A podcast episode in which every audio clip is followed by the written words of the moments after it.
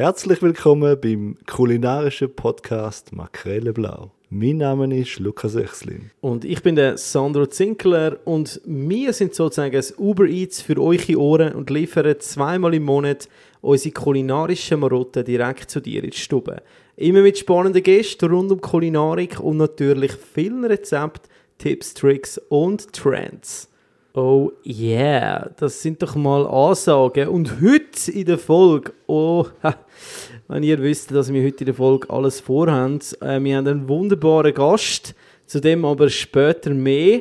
Ähm, was wir schon mal können sagen ich habe äh, sozusagen meine Familie ihre Schatzkammer geplündert und ein 1990er Chateau La Mission Aubryon äh, entwendet geschätzter Flaschenwert, so, wenn man es so kann sagen, 800 Franken. Und äh, ja, ich würde sagen, den lassen wir heute klopfen, aber wie gesagt, wenn wir zwei jetzt würden einfach klopfen, ich habe das Gefühl, das wäre wie so Kaviar vor die Säue, oder? Ja. Darum brauchen wir einen Experten, der unsere Begeisterung teilt. Genau, genau. Und den haben wir heute dabei.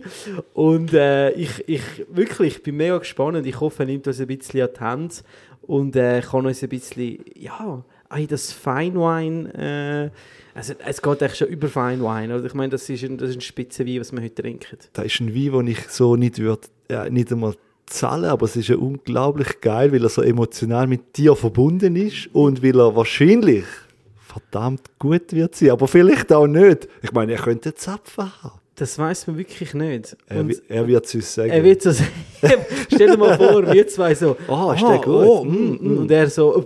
Er so, ah, Jungs, der. Ey, äh, sorry, aber. Äh, Fehlaroma pur. Ja, wirklich. Who knows, who knows. Aber äh, ja, und. Äh, es ist am Anfang immer wichtig, dass wir natürlich auch äh, Feedback und Fragerunde machen von unserer mhm. Community. Wir haben Fragen bekommen und Anmerkungen. Ähm, und zwar eine Frage vom Florin ist gekommen über Instagram. Dry Ager Tipps. Alright. An dich. Also ich interpretiere jetzt das mal so, wahrscheinlich meint er, kann man das die selber dry agen eigentlich? Ja, das kann man.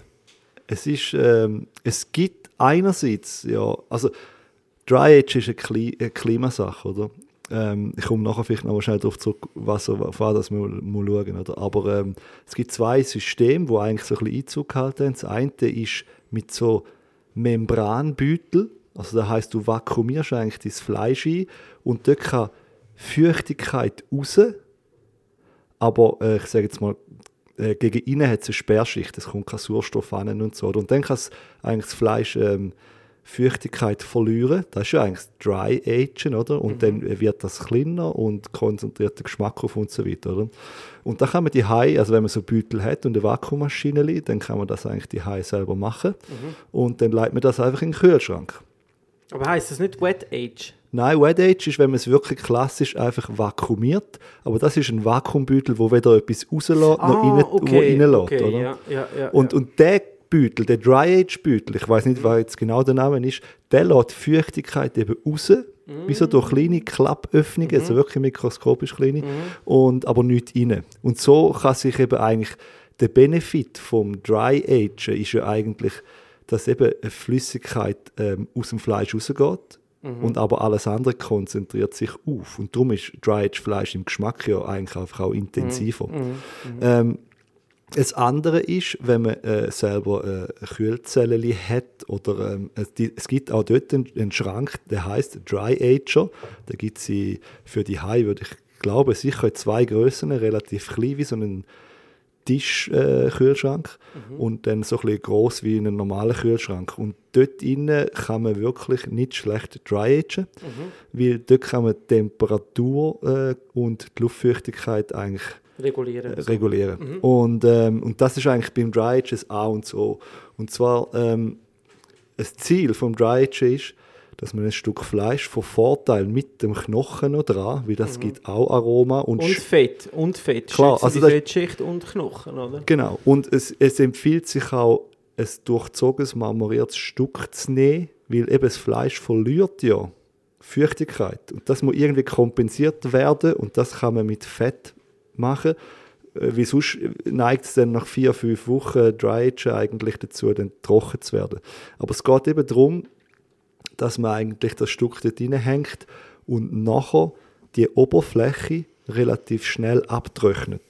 Und dann ist das wie so eine Art, äh, das Fleisch ist ein wie, wie versiegelt und langsam geht dann die Feuchtigkeit raus. Und es muss aber relativ schnell abtrocknen, weil wenn es feucht bleibt an der Aussenseite, dann fang, fangen da verschiedene Mikroorganismen drauf wachsen und dann verderben dir, äh, verdirbt dir eigentlich das Fleisch. Und das willst du nicht. Und äh, einfach so als Faustregel sollte man etwa 80 bis 85 Prozent Luftfeuchtigkeit haben. Ähm, dann kommt es eigentlich gut. Wenn man drüber geht, dann, äh, und das hängt auch davon ab, wie viel Fleisch man in den Schrank hineinhängt, zum Beispiel, oder? Ähm, aber wenn man drüber geht, dann, dann entwickelt sich dann eben oft äh, ähm, äh, eine falsche Mikroflora auf dieser Fleischoberfläche, was wiederum auch zu äh, sogenannten Off-Flavors oder Fehlaromen führt. Und Mhm. Oder einfach gleichzeitig- Verderbnis, Ja, oder? oder, Also- oder bis natürlich auch zu Durchfall führt. Also, Ja, weißt, es ist wie so. Ja. Und wenn du das im Griff hast, nachher kannst du die Intensität vom Geschmack eigentlich über die Zeit steuern. Mhm. Ja. Und natürlich die Temperatur ist klar, die ist idealerweise etwa so bei, bei 1 bis 2 Grad. Wenn du Ja, drüber gehst, kurz. wenn, sehr also sehr tief. Wenn du ja. drüber gehst, dann hast du eben auch wieder das Risiko, dass Bakterien zu schnell wachsen, bevor das Fleisch abtrocknet. Die huren Bakterien. Ja, aber die sind ein Segen, aber sie können halt auch ein Ja. Fluch sein. Man muss sie halt einfach wissen, wie, es ist wie ein Dompteur, oder? Du musst die Sachen einfach im Griff haben. ja, voll, voll. Und äh, da reden wir schon von eher von Rind. Also Ja, also ja, ja, Rind eignet sich Rind sicher am Kalb. besten. Kalb. Aber du kannst auch ein gutes Schweinefleisch kannst auch dry agen. wo gut Fett äh, Gut Fett, vor allem ist. gut gefüttert ist. Ich sage jetzt Ja. mal so ein 0815 Schwein, wo einfach Mist gegessen hat das Leben lang, Mhm. entwickelt einfach ein relativ schlechtes Fett, auch wegen der Fütterung. Ja. Und das ist nicht stabil. Und dann, das wird dann so ranzig. Ja. Und dann, wenn es, äh, ich sage Dry, der, der Vorteil vom Dry Agen fängt dann irgendwo so ab zwei Wochen an, hat wahrscheinlich so den Höhepunkt, also das ist eine Geschmackssache, aber idealerweise würde ich jetzt empfehlen, gerade beim Rind, da bist du bei vier bis fünf Wochen und Ja. drüber gehst du dann langsam so ein bisschen die Hardcore-Flavor sehen, wo dann schon der, der Experte findet dann das Ja. voll geil, oder? Und, äh, Fan gemeint wird immer kleiner, oder? so. Richtig, genau. Okay, okay. Okay, ja, also ich, Florin, ich hoffe, deine Frage ist damit beantwortet. Also wenn sonst irgendjemand eine Frage hat an uns, bitte einfach nur zu, über alle Kanäle, Internetseiten, E-Mail oder natürlich auch auf Instagram. Ich könnte auch da Stein äh, an die Scheibe rühren. Äh, wir sind da. auch wir sagen nur nicht, wo wir da aufnehmen. Gut, und dann haben wir noch ganz kleine Anmerkung von der Annika, zwar zu den Unserquellen. Wir haben ja im letzten, vorletzten Podcast relativ oft die Unserquellen erwähnt und wir sind nicht ganz schlüssig gewesen, wie warm jetzt sie auch wirklich sind. Also ich habe da nochmal recherchiert und es ist tatsächlich so, ähm, dass äh, äh, für einen Mensch, also eine Badequelle, ein Unsinn, äh, heiß als etwa so ca. 42 Grad äh, gedeutet wird. Und da gibt es auch deutlich kühlere, die bei 25 Grad sind. Und dann gibt es so die Hardcore-Quellen, die äh, über 60 Grad sind. Und das sind auch die Quellen, wo dann auch ähm, die Eier drin gegart werden, oder? Also die sind dann wirklich über 60 Grad, aber wahrscheinlich so zwischen 60 und maximal 70, wie 70 ist eben dann zu heiß fürs Eiweiß. ja. Jetzt kommt noch eine kleine lustige Anekdote und zwar, die, in Japan gibt es äh, die, die heißen Quellen, werden von diesen ganz hartgesottenen, die gehen dort rein, aber zuerst wird das Wasser mit so Holzpaddel wird das geschlagen, damit die Temperatur sich leicht, äh, dass, dass die leicht runtergeht und dann gehen die wirklich dort rein. Hey, krass. Du musst dir mal vorstellen, bei 60 Grad, das ist crazy, oder? Ich, ich habe so ein Erlebnis in Japan. Wir sind durch ganz Japan gereist und äh, die Onsenquellen, die sind unterschiedlich heiß. Macht ja auch Sinn. Das ist ja eigentlich Wasser, wo irgendwo vulkanisch sie, äh, die Hitze aufnimmt, oder? Und je nachdem, wie lange denn da nachher unten unterwegs ist oder was auch immer, hat das natürlich eine andere äh, Temperatur an die Quelle. Aber der eine Onsen, ich bin schier nicht, ich bin nur dort gekommen, weil ich mich nicht auch blamieren nebst all den anderen Japanern, die in dieser Quelle geguckt sind. Aber es ist so Heiß. grenzwertig heiß. Da du im fast einen Kollaps über. Also ne? wirklich, wenn Also du da, da musst, das ist ein bisschen Trainingssache, glaube ich, aber ich bin dort hier und ich bin nachher wirklich durchgekocht. Ja, crazy, crazy. Ja, das wäre es mit äh, Feedback von der letzten Folge. Und äh, ich würde sagen, jetzt gehen wir so schnell wie möglich zu unserem Gast. Und vor allem zu dieser Flasche Wein noch von uns warten. Unbedingt. Äh, Makrele blau oder, oder blaue Makrele? Makrele blau, Makrele Makrele blau, ist das jetzt da? Also, dann würde ich sagen, herzlich willkommen beim Podcast. Makrele blau. Da ist er jetzt also, unser Gast, der Martin Donatsch, äh, wird für die meisten Gastronomen und wahrscheinlich auch für die meisten Schweizer, die ein bisschen Ahnung haben von Wein, ein Begriff sein. Aber einfach, wie sich so gut erzählen lässt, äh, der Martin ist Weinmacher aus fünfter Generation im Familienweingut in Malanz, wo er zwar in ein doch sehr schön gemachtes und renoviertes Weinbaunest hat hocken und zwar äh, revolutioniert von seinen Eltern, besonders natürlich der Weinbau von seinem Vater dem Thomas, ein äh, Revolutionär vom Schweizer Weinbau. Trotzdem schafft er es auf seine eigene Art, das Handwerk und die Tradition können weiterzubringen mit neuen Ideen, Innovation und natürlich im Handwerk selber und äh, ist durch seine Arbeit längst über die Landesgrenze hinaus bekannt. Aber trotzdem schätze ich äh, dich so ein, Martin, dass wenn du und dein Vater im Keller mit glänzenden Augen in der Weinverkostung Freude haben an eurem Produkt, dass äh, der Raum ganz einen kleinen Stellenwert hat in ihrem Leben. Aber auf jeden Fall, wir freuen uns, bist du da heute an Bord mit uns und äh, meine Damen und Herren, der Martin Donatsch. Ja, danke Sandra, schön, dass ich da sein darf. Wir haben ja einiges vor heute. Äh, auf unserem Tisch steht äh, bereits das zweite Spektakel, aber äh, den lassen wir jetzt noch ein bisschen Ruhe oder äh, respektive unsere Hörer sollen ja nicht gerade äh, von Anfang an wie soll ich sagen, als Gold ankommen. Und äh, ich will ganz schnell etwas fragen, das revolutionär. Ich, ich lese das, ich habe mich ein äh, versucht, darüber schlau zu machen. Dein Vater hat sich ein bisschen, äh, was, was ich einfach gelesen habe und mich einfach jetzt gerade so angesprochen hat, ist, dass er früher schon äh, Reben illegal in die Schweiz importiert hat, respektive äh, was ist das für eine Geschichte? Das musst du noch erzählen. Ich finde, das ist sehr interessant. Ja, mein Papa hat relativ viel gemacht, wo, wo äh, vielleicht nicht ganz so normal war oder äh, nicht so legal, wie auch immer. Also er ist ja sehr, sehr früh ins Burgund gereist und wollte schauen, wo es unsere Reben herkommen, also die, wo es, äh, der Pinot herkommt. Pinot Noir, der ja die Hauptsorte ist in der Bühner Herrschaft. Und hat äh, dort die besten Ke Kellermeister kennengelernt. Ähm, André Noble, das war der Kellermeister von Romane Conti, der hat dann unsere Wein probiert und hat gesagt, ihr habt fantastische Trauben, aber ihr wisst nicht, was daraus machen. ja, und dann, und dann hat er ihm dann zwei Barrik geschenkt. Das sind zwei gebrauchte Lataschfässer Also das war kein grusiger Wein drin, sondern einer der teuersten Weine der Welt. Und die hat er dann Anfang 70er Jahre in die Schweiz genommen und das erste Mal Wein ausgebaut außerhalb von Frankreich in französischen Barrik. Also äh, Angelo Gaia ist dann der erste in Italien, der ist fast zehn Jahre später gekommen. Oder Torres in Spanien, Mondavis in Amerika. Da hat mein Papa schon fast zehn Jahre Erfahrung mit dem Barrikausbau. Aber als er das äh, gebracht hat, ist das natürlich äh, völlig, völlig äh, verrückt gewesen. Man wollte uns so gerne die Appellation wegnehmen und hat dann äh, gesagt, das sind keine typischen Herrschäftler mehr, das sind keine mhm. typischen Malanzer, da darf man nicht mehr Malanzer draufschreiben. Und okay. natürlich hat er auch nicht unversucht lassen, wie die weiße Traubensorte funktioniert aus dem Burgund und hat darum Chardonnay angebaut. Dazu mal eben noch illegal, weil jede Region hat nur ein oder zwei äh, verschiedene Spezialitäten noch gehabt, neben der Hauptsorte. Und ähm, ja, die Sorte hat dann so gut funktioniert, dass wir ähm, immer mehr gepflanzt haben von dem Chardonnay. Und plötzlich ist dann ein Schreiben aus, aus Bern, wir müssen den wieder ausrupfen.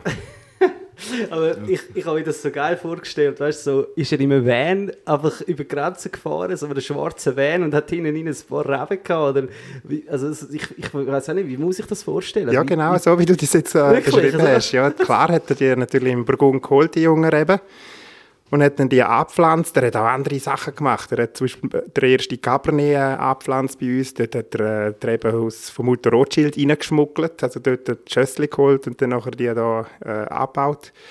Aber beim Chardonnay ist dann eben ein Bus von Bern. Okay. Und mein Papa dann... Ah nein, zuerst ist eben nicht ein Bus gekommen, sondern ähm, die Aufforderung, um die wieder auszurupfen. Und mein Papa hat dann zurückgeschrieben, die müssen schon selber kommen, mit den Gummistiefeln arbeiten. Gekommen ist aber niemand, weil es heute Arbeit geben, oder? Eben, ja, bis heute ist ja noch der Chardonnay bei euch äh, Genau. gedeihen, oder? Ja, wir haben dann den Prozess können so lange rausziehen, bis es dann erlaubt war. Ja. Früher hast du einfach können so viele andere Sorten Pflanzen, wie es hast können, als Eigenkonsum deklarieren Mhm. Aber ähm, die Familie ist plötzlich zu klein geworden, um alles als Eigenkonsum zu deklarieren. Sind das, sind das noch die gleichen, die gleichen Reben, die jetzt drin sind?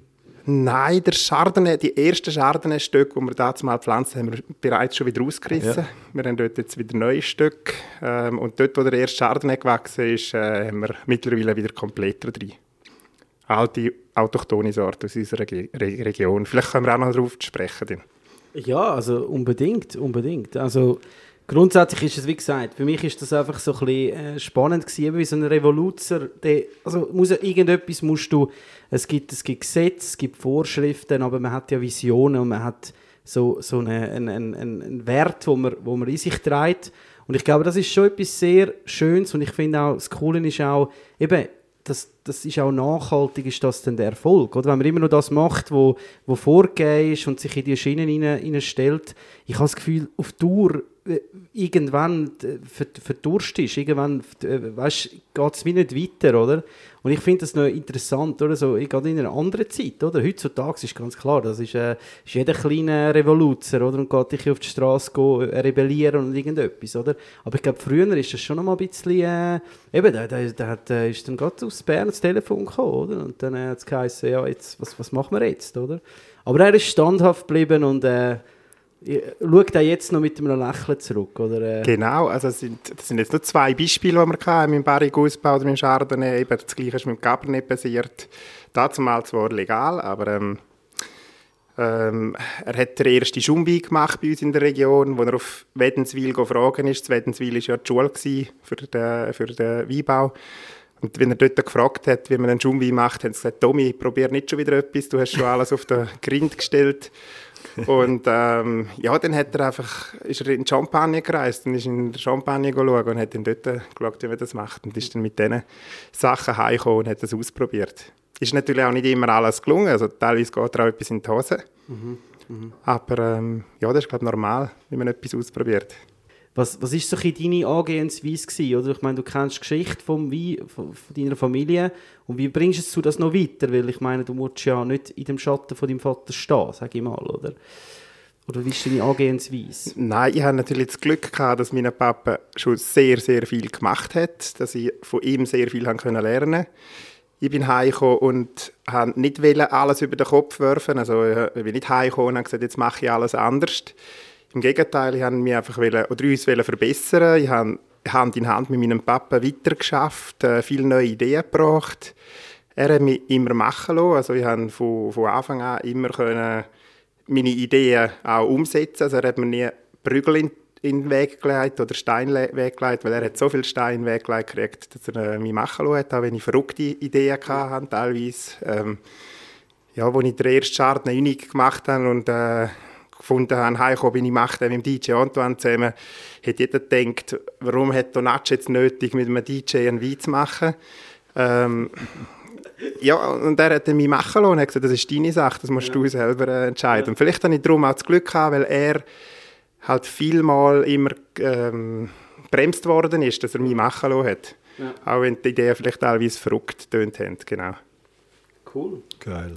Ja, also verrückter als eben, wie gesagt, da, was dein Papi gemacht hat damals, oder? Ich meine, das ist dann wahrscheinlich für die Zeit auch sehr verrückt gewesen, oder? Dann finde ich jetzt ein Wein mit dem DJ Antoine jetzt gar nicht so abwegig, oder? Also, Ja, heute vielleicht nicht mehr. ne? oder vielleicht heute nicht mehr, das stimmt. Heute Ja. ist ja eigentlich, das gehört schon fast zum guten.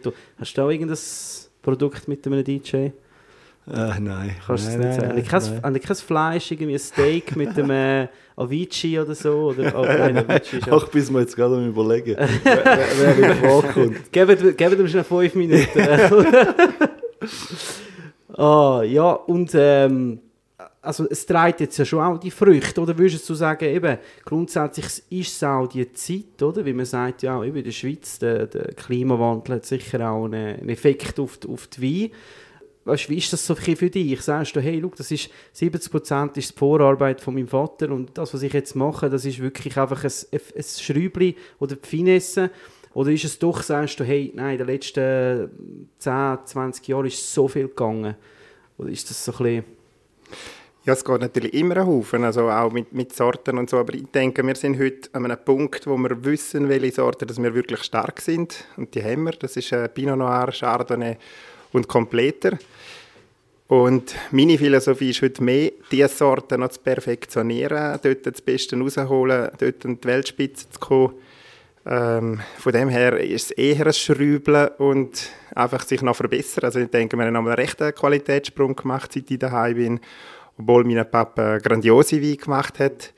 Aber er hat mir sicher äh, ja, so den Pass vorgelegt, um nachher das Goal zu schiessen. Ja. Ja. Ja, du musst es dann auch noch schiessen, Ja, oder? voll. ich meine, schlussendlich...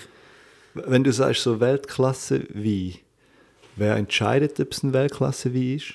Also weißt du, ist das äh, grundsätzlich dort, wo er dann verkauft wird, zum Beispiel im Noma, oder, oder hat es dann irgendwie äh, Punkteskala, wie man sie auch kennt, oder ist es einfach dann vom Preis, äh, definiert das der Preis? Ja, Das sind äh, sicher mehrere Faktoren. Also einerseits mache ich nie den Wein, um ähm, einem Journalist zu gefallen oder, oder hohe Punkte er, äh, erreichen. Das ist sicher etwas, was gut ist für Kunden, aber das Beste, was man kann haben, ist äh, zufriedene Kunden. Äh, Fans, also Leute, die Fans sind von diesen Produkten, die, die äh, Emotionen haben, wenn sie die Wein trinken. Ich kriege jeden Tag SMS und WhatsApp und ähm, auf Facebook und auf Instagram äh, Leute, die gerade meine Wein trinken und sagen, hey, wir haben so einen schönen Moment. Die einen sagen es so em- emotional oder die haben gerade einen Heiratsantrag gekriegt und eine Flasche Wein von dir offen gehabt oder weiß nicht, so Sachen. Und das, das gibt einem viel, viel mehr noch als hohe Punkte, wobei auch das dazu gehört. Das ist so ein bisschen Bestätigung für, für, ähm, auch für Kunden, dass sie auf dem richtigen Weg sind. Und schlussendlich ist äh, alles entscheidend, ist nur die Qualität. Das ist das, was langfristig ist. Kommst du auch WhatsApp über, wenn er Zapfen hat? Ich komme mein Geld zurück. ja, ein- also jetzt gerade äh, ein WhatsApp vielleicht nicht. Wenn es jetzt eine sehr seltene Flasche ist, dann kann es das schon mal geben. Ja. Okay, okay. Wie, ist das so? Eben, man- hört immer auch so ein bisschen das, das Natural Wine, dass man so wenig wie möglich Einfluss nimmt. Wie ist das bei dir? Bist du so ein bisschen Perfektionist? Sagst du, hey, ich, ich gehe so weit oder ich tue den Wein so lange begleiten, mit was ich kann? Oder sagst du eher, hey, ich versuche wirklich so viel wie möglich passieren lassen und jeder Wein von meinem Jahrgang hat einfach seinen Charakter? Oder bist du da schon eher so ein bisschen, ähm, sag jetzt mal, mit, mit Schienen? Es ist wahrscheinlich eher eine Mischung bei mir. Also ich bin schon ein Perfektionist, der vieles gerne plant, aber was die Weinbereitung anbelangt, bin ich schon sehr, sehr äh, bescheiden. Also die besten Kellermeister, die es je gibt auf der Welt, oder im letzten Jahrhundert, äh, denke ich, ist der, der André Noble, das war eben der Kellermeister von Romane Conti, von dem lerne ich heute noch sehr viel, einfach durch Erzählungen von meinem Papa. Ähm, der andere ist der äh, Jean Delmas, wir kommen vielleicht dort auch nochmal darauf zurück, ähm, von Chateau Aubriand, wo äh, eigentlich in der Technik ein Genie war, was der alles äh, gemacht hat. Und die Weinbereitung ist eigentlich sehr, sehr einfach. Also es ist nichts Schwieriges. Es ist wie Kochen, wobei ich kann es nicht gut sagen, weil ich bin kein großer Koch. Aber Kochen ist ja grundsätzlich auch nicht so schwierig. Du musst Top-Produkt haben. Und äh, wenn du ein Top-Produkt hast, braucht es in der Küche nicht mehr so viel. Also wenn du eine schöne Seezunge hast, die perfekt ist, brauchst du ein bisschen Salz und Pfeffer, entweder Butter oder Olivenöl und du kannst etwas Schönes machen. Wenn aber der Fisch schon stinkt, dann kannst du äh, die ganzen Kochkünste äh, auspacken, schöne Soßen machen und so weiter. Kannst es vielleicht noch ein bisschen kaschieren, aber, äh, gross was- wird das Gericht Eben, was ist denn jetzt, wenn einmal der Fisch stinkt? Also es gibt ja sicher mal Fälle, also eben du- Hagelschaden und weiss nicht was, der Gucker, dass, dass dann halt wirklich das, was bei dir dann äh, du vor dir hast und jetzt musst du jetzt etwas daraus machen. Wie, wie ist denn das? Sagst du, hey, komm, ich gebe dem eine Chance? Oder wie, wie geht man da um? Weil ich finde, das ist schon etwas Spezielles, oder? Ich meine, das sind deine Trauben, du hast das, was du hast und aus dem musst du eigentlich das machen, für was du stehst, oder? Und eben, das, das, das kann ich jetzt vielleicht für mich einfach nicht so nachvollziehen, oder? Ja, eben das Grundprodukt bei uns ist die Traube und wenn die Traube perfekt in den Keller kommt, dann ist das nachher eben relativ einfach zum Schaffen. Es ist nicht jedes Jahr so, dass die Trauben perfekt sind. Wir haben Jahre, wo wir Füllnis haben, wir haben Jahre, wo vielleicht die Trauben nicht perfekt reif sind. Und dort äh, braucht es vielleicht kleine Korrekturen im Keller. Oder, ähm, man sagt heute auch, mit der Technik kannst du heute einen guten Wein machen. Also, einen guten Wein kannst du machen, aber einen grossen Wein, der ist immer im Rebberg gewachsen. Und bei einem grossen Wein musst du eben relativ wenig machen. Also du musst klar den Wein begleiten. Das ist wie, wie bei einem Kind, das vielleicht eine gewisse Erziehung braucht, mhm. aber ähm, auch der eigene Charakter muss, das darfst du nicht zu fest lenken und steuern. Also wir arbeiten im Keller sehr, sehr natürlich. Wir haben keine Temperatursteuerungen, nichts. Wir vergären zum Beispiel alle Weissweine in kleinen Barrik, dann haben wir ganz kleine Gebinde wo die Weine gerne zu warm werden, dann müssen wir das gerne kontrollieren, nie steuern. Also dort schaffen wir schon sehr, sehr natürlich und mit möglichst, oder eigentlich gerne gar nicht grossen Einsatz. Wir verwenden zwar wieder Reinzuchthäfen, mhm. nicht alles Spontanvergärungen, wo man heute sehr viel hört, weil dort arbeite ich lieber wieder auf der sicheren Seite. Mhm. Ähm, ja, das sind, sind ein Haufen Aspekte, die man heute kann beeinflussen kann. Wir haben heute das Glück, dass in einem schwachen Jahr haben wir im Keller die Möglichkeit mit der Technik, mit Schönungsmitteln oder so, zum, zum den Wein verbessern. Aber es, du kannst nicht aus, aus schwachen Trauben einen grossen Wein machen, das geht nicht. Mhm. Okay. Jetzt, äh, ich habe ich hab mal eine Frage, habe ich mir auch schon aufgestellt. Jetzt, jetzt du, einer, der Wein macht, oder? Und du hast äh, Traubensorte XY. Weißt, gehst du in die nächste Saison mit einer klaren Idee, was du eigentlich willst haben aber du kommst ja dann je nachdem, wie oft die Sonne geschonen hat oder wie das Wetter war, ja äh, äh, äh, ein anderes Ausgangsprodukt eigentlich über. Jedes Jahr wahrscheinlich ein bisschen. Eben, wie du sagst, es gibt Jahre, da ist sie dann perfekt. Aber es, jedes Jahr ist sie doch ein bisschen anders. Weißt? Und dann musst du ja eben darauf reagieren oder lässt du das sein und du bist relativ spontan dann. Ich, ich stelle es mir jetzt so vor, weißt du, so die, die ähm, die Qualität beurteilen und sagst, okay, mit dem gehen wir jetzt vielleicht eher dort an. Weißt, ich, sage jetzt mal ganz banal, vielleicht ein bisschen mehr Säure drin, wo du, wo du dir gewünscht hast, will ein bisschen weniger Sonne und so. Oder wie, wie machst du das? Oder gehst du dann ganz klar die Idee an, mit, wie du zuvor gesagt hast, Schönungsmittel, wo du eigentlich im Kopf gehabt hast? Also eben so Schönungsmittel das sind wirklich nur Notfallsachen. Also das brauche ich in, in zehn, also die letzten zehn Jahre habe ich, habe ich nie mehr so etwas gebraucht. Äh, wir haben eigentlich Glück gehabt. Aber es ist schon so, dass wir nicht jedes Jahr ganz, ganz die gleichen Ausgangsmaterialien haben. Aber bei mir ist es in der Regel schon vielmal auch sind Buchentscheid. Wir probieren alles separat zu behalten und ähm, separat zu kältern, also jede Lage separat. Ähm, weil wenn es einmal zusammen ist, auseinander, kannst du es nicht mehr. Aber wenn du mhm. alles separat machst, kannst du noch sehr spät nach dem Ausbau entscheiden, äh, lohne ich das Fass jetzt in, in der Spitze drin oder deklassiere ich das? Und wir haben ja verschiedene Stufen. Jetzt beim Chardonnay und beim Pinot Noir haben wir drei verschiedene äh, Weinklassen, also Tradition, Passion und Unique. Wenn man das mit dem Burgund vergleichen will, ist das eigentlich der Village-Typ, der unterste. Mhm. Dann der äh, Premier Cru und der Grand Cru. Und in einem schwachen Jahr können wir einfach mehr deklassieren vom, von der Spitze. Mhm. Ja. Und äh, in einem, einem Top-Jahr gibt es vielleicht weniger von der Basis, also vom Tradisjahr. Und so können wir die Jahrgänge auch ein bisschen ausgleichen. Aber das hat ja dann auch, ich sage jetzt mal, eine, eine Auswirkung auf deine Marge oder Gewinn. Oder weißt du, ich stelle mir, ja, ja. das Wetter beeinflusst ja eigentlich, weil die guten Rebstöcke hast du ja offensichtlich schon im Berg, oder? Aber eigentlich mhm. das Wetter beeinflusst ja dann auch so ein bisschen, wie viel du äh, darfst verdienen und nicht. Weil ich stelle es mir jetzt nur so vor, wenn du einen super Jahrgang hast und alles Erstklasse Wein hast, äh, dann, äh, dann freut dich das, dann, dann freut dich das, oder? Ja, das, ist, das ist oder, natürlich oder eine Mischrechnung über Jahre, oder? Ja. Das ist jetzt nur ein Beispiel, das du da ansprichst, äh, mit, mit mehr äh, vom teureren Wein oder vom günstigeren Wein, den du in einem Jahr hast. Also viel schlimmer ist natürlich, wenn du einmal einen Ausfall hast. Also es gibt ja. ja auch, wir arbeiten in der Natur. Bei uns kann es sein, dass du innerhalb von drei, vier Sekunden die ganze Ernte verloren hast. Ich mhm. bin einmal in Bordeaux, gewesen, wo die ganze Ernte im, im August aus war, also kurz vor der Ernte, ähm, hat es angefangen zu hageln und ist alles kaputt gewesen. Und es hat perfekt Krass. ausgesehen, oder? Vorher hat es perfekt ausgesehen. Bist du gegen den versichert, oder wie, wie, wie, oder das ist wahrscheinlich super teuer, so eine Versicherung, oder? Also die Versicherungen sind super teuer, das ist so. Äh, wir haben auf unserem Betrieb jetzt keine Versicherung. Ähm, in unserer Region haben wenig Versicherung, weil bei uns ist der Hagel relativ äh, selten. selten. Ja. Es gibt Regionen in der Schweiz, äh, wo recht großes Hagelrisiko haben.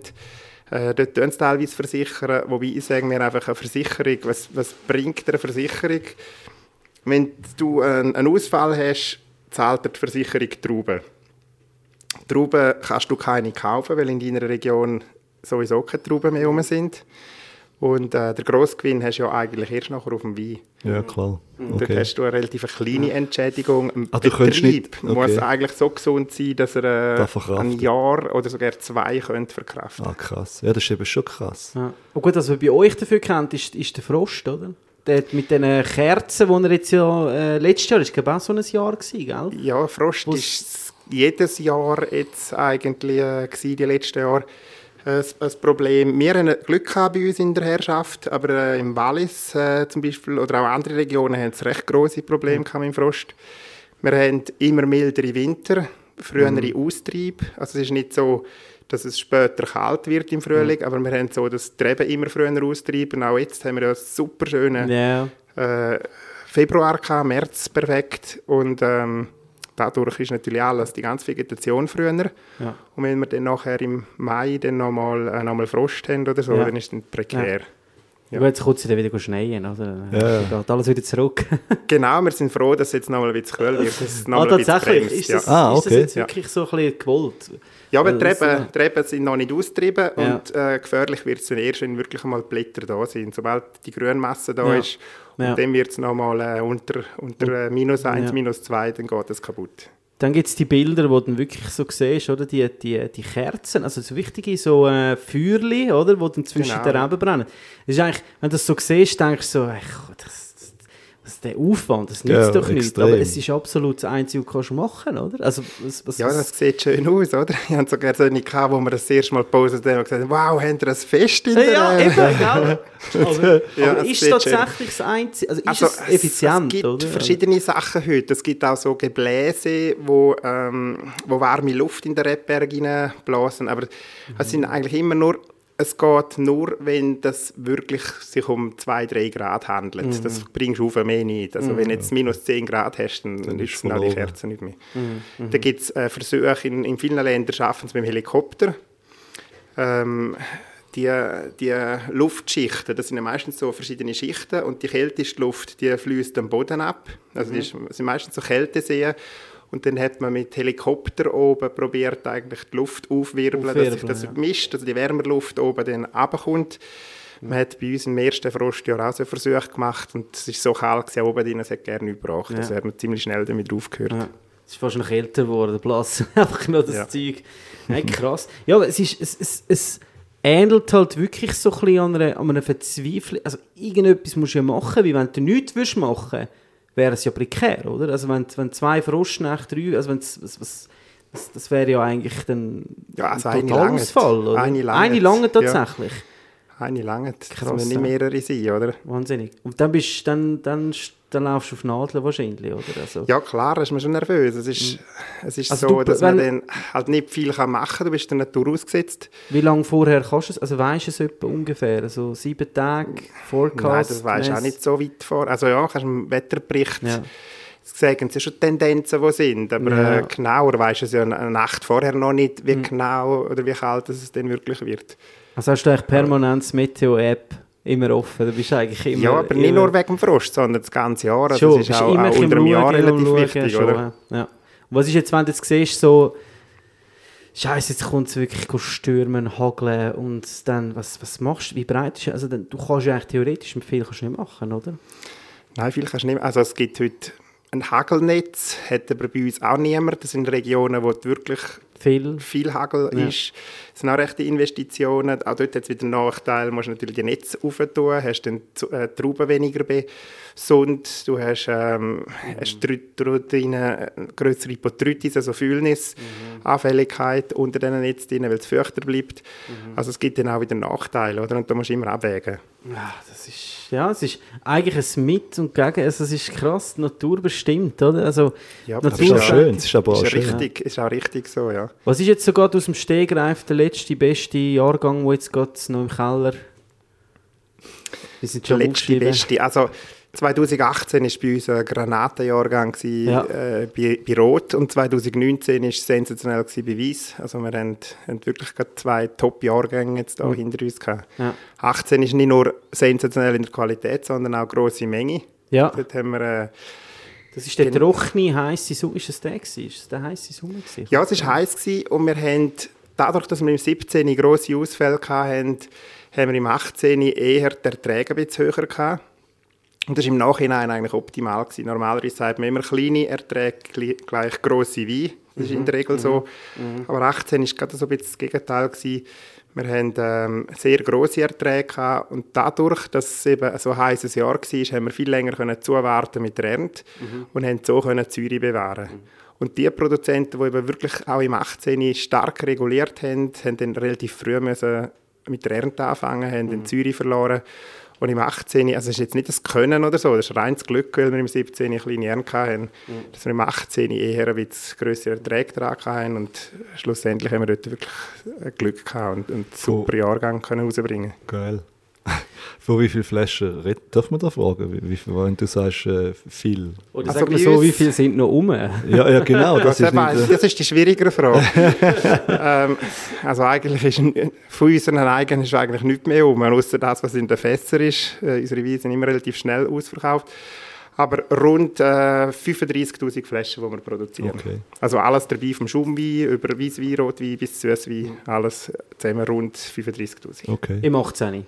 Und das ist stark. Nein, im Jahr. 18 ist es äh, eher gegen 38 gegangen, 38, 40 so. Ja. Aber äh, so im Durchschnitt ist es um die 35'000. Und dann halt eben viel äh, Unique, also gute die von der, von der, Ja. von der Top, von der Ja. Spitzenwein. Okay.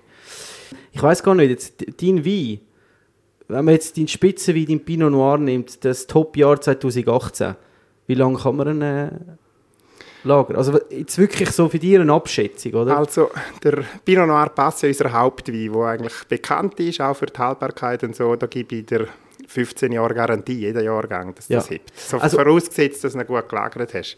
eine Garantie oder auch sagst, hey, bis wann sagst du, dort muss er ran, damit er einfach wirklich besser wird und, und nachher ist es dann einfach ein, äh, ein, ein, ein, ein stabil sein oder, oder verbessert er sich?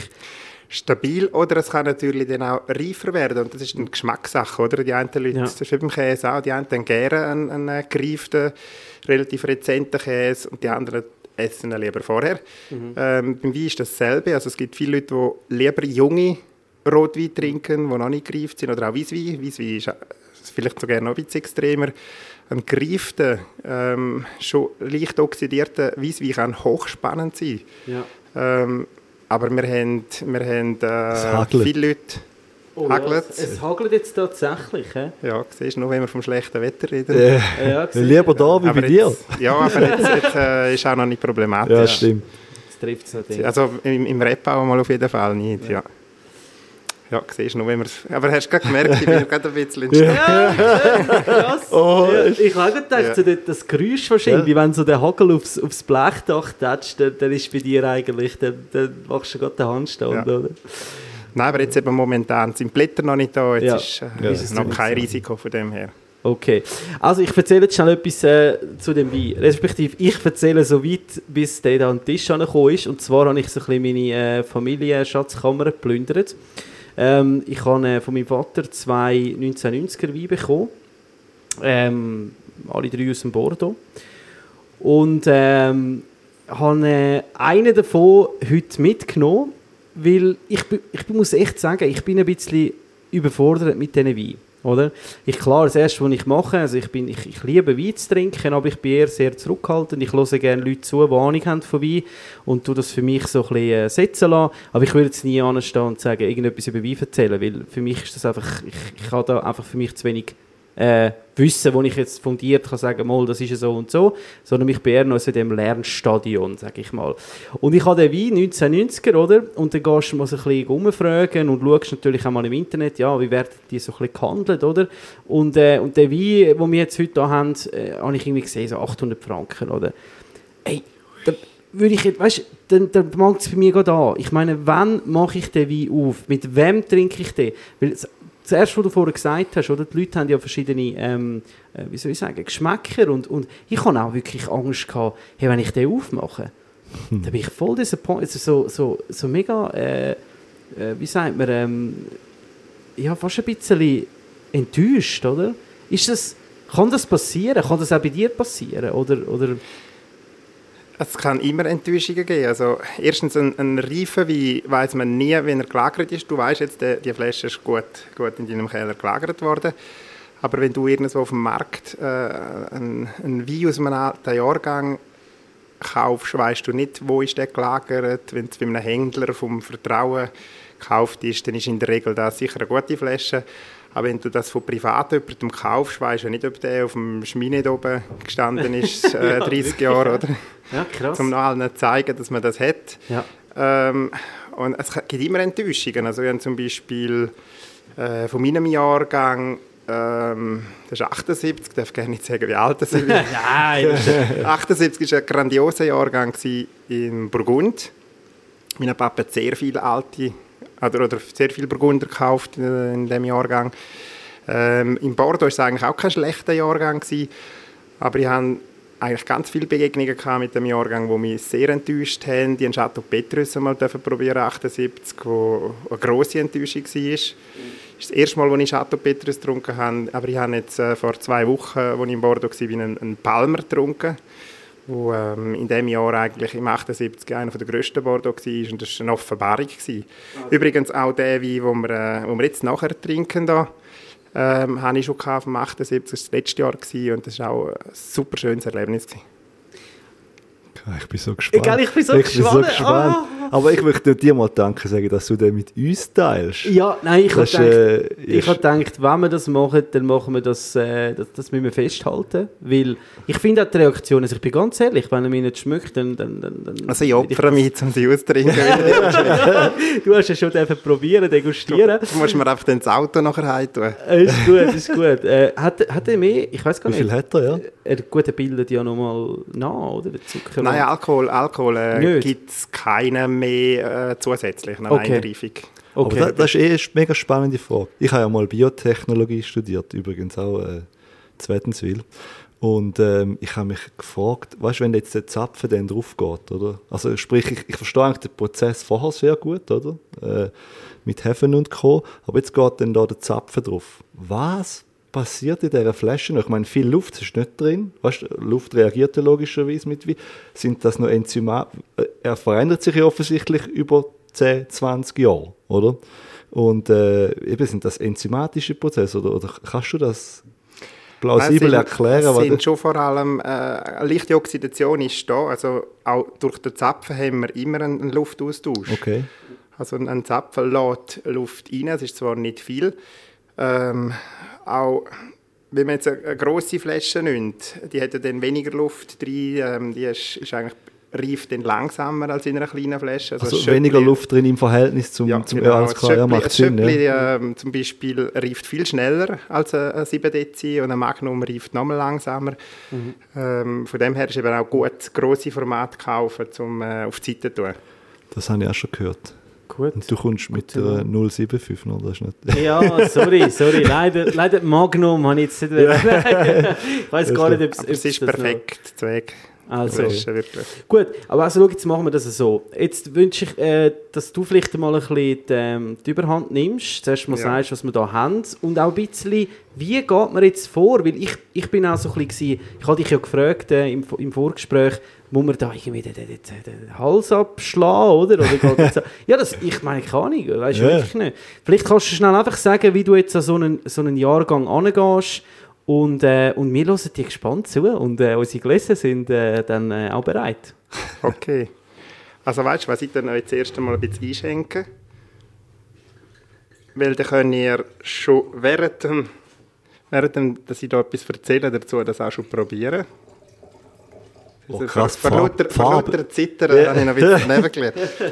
ähm, wir haben einen La Mission Aubryon.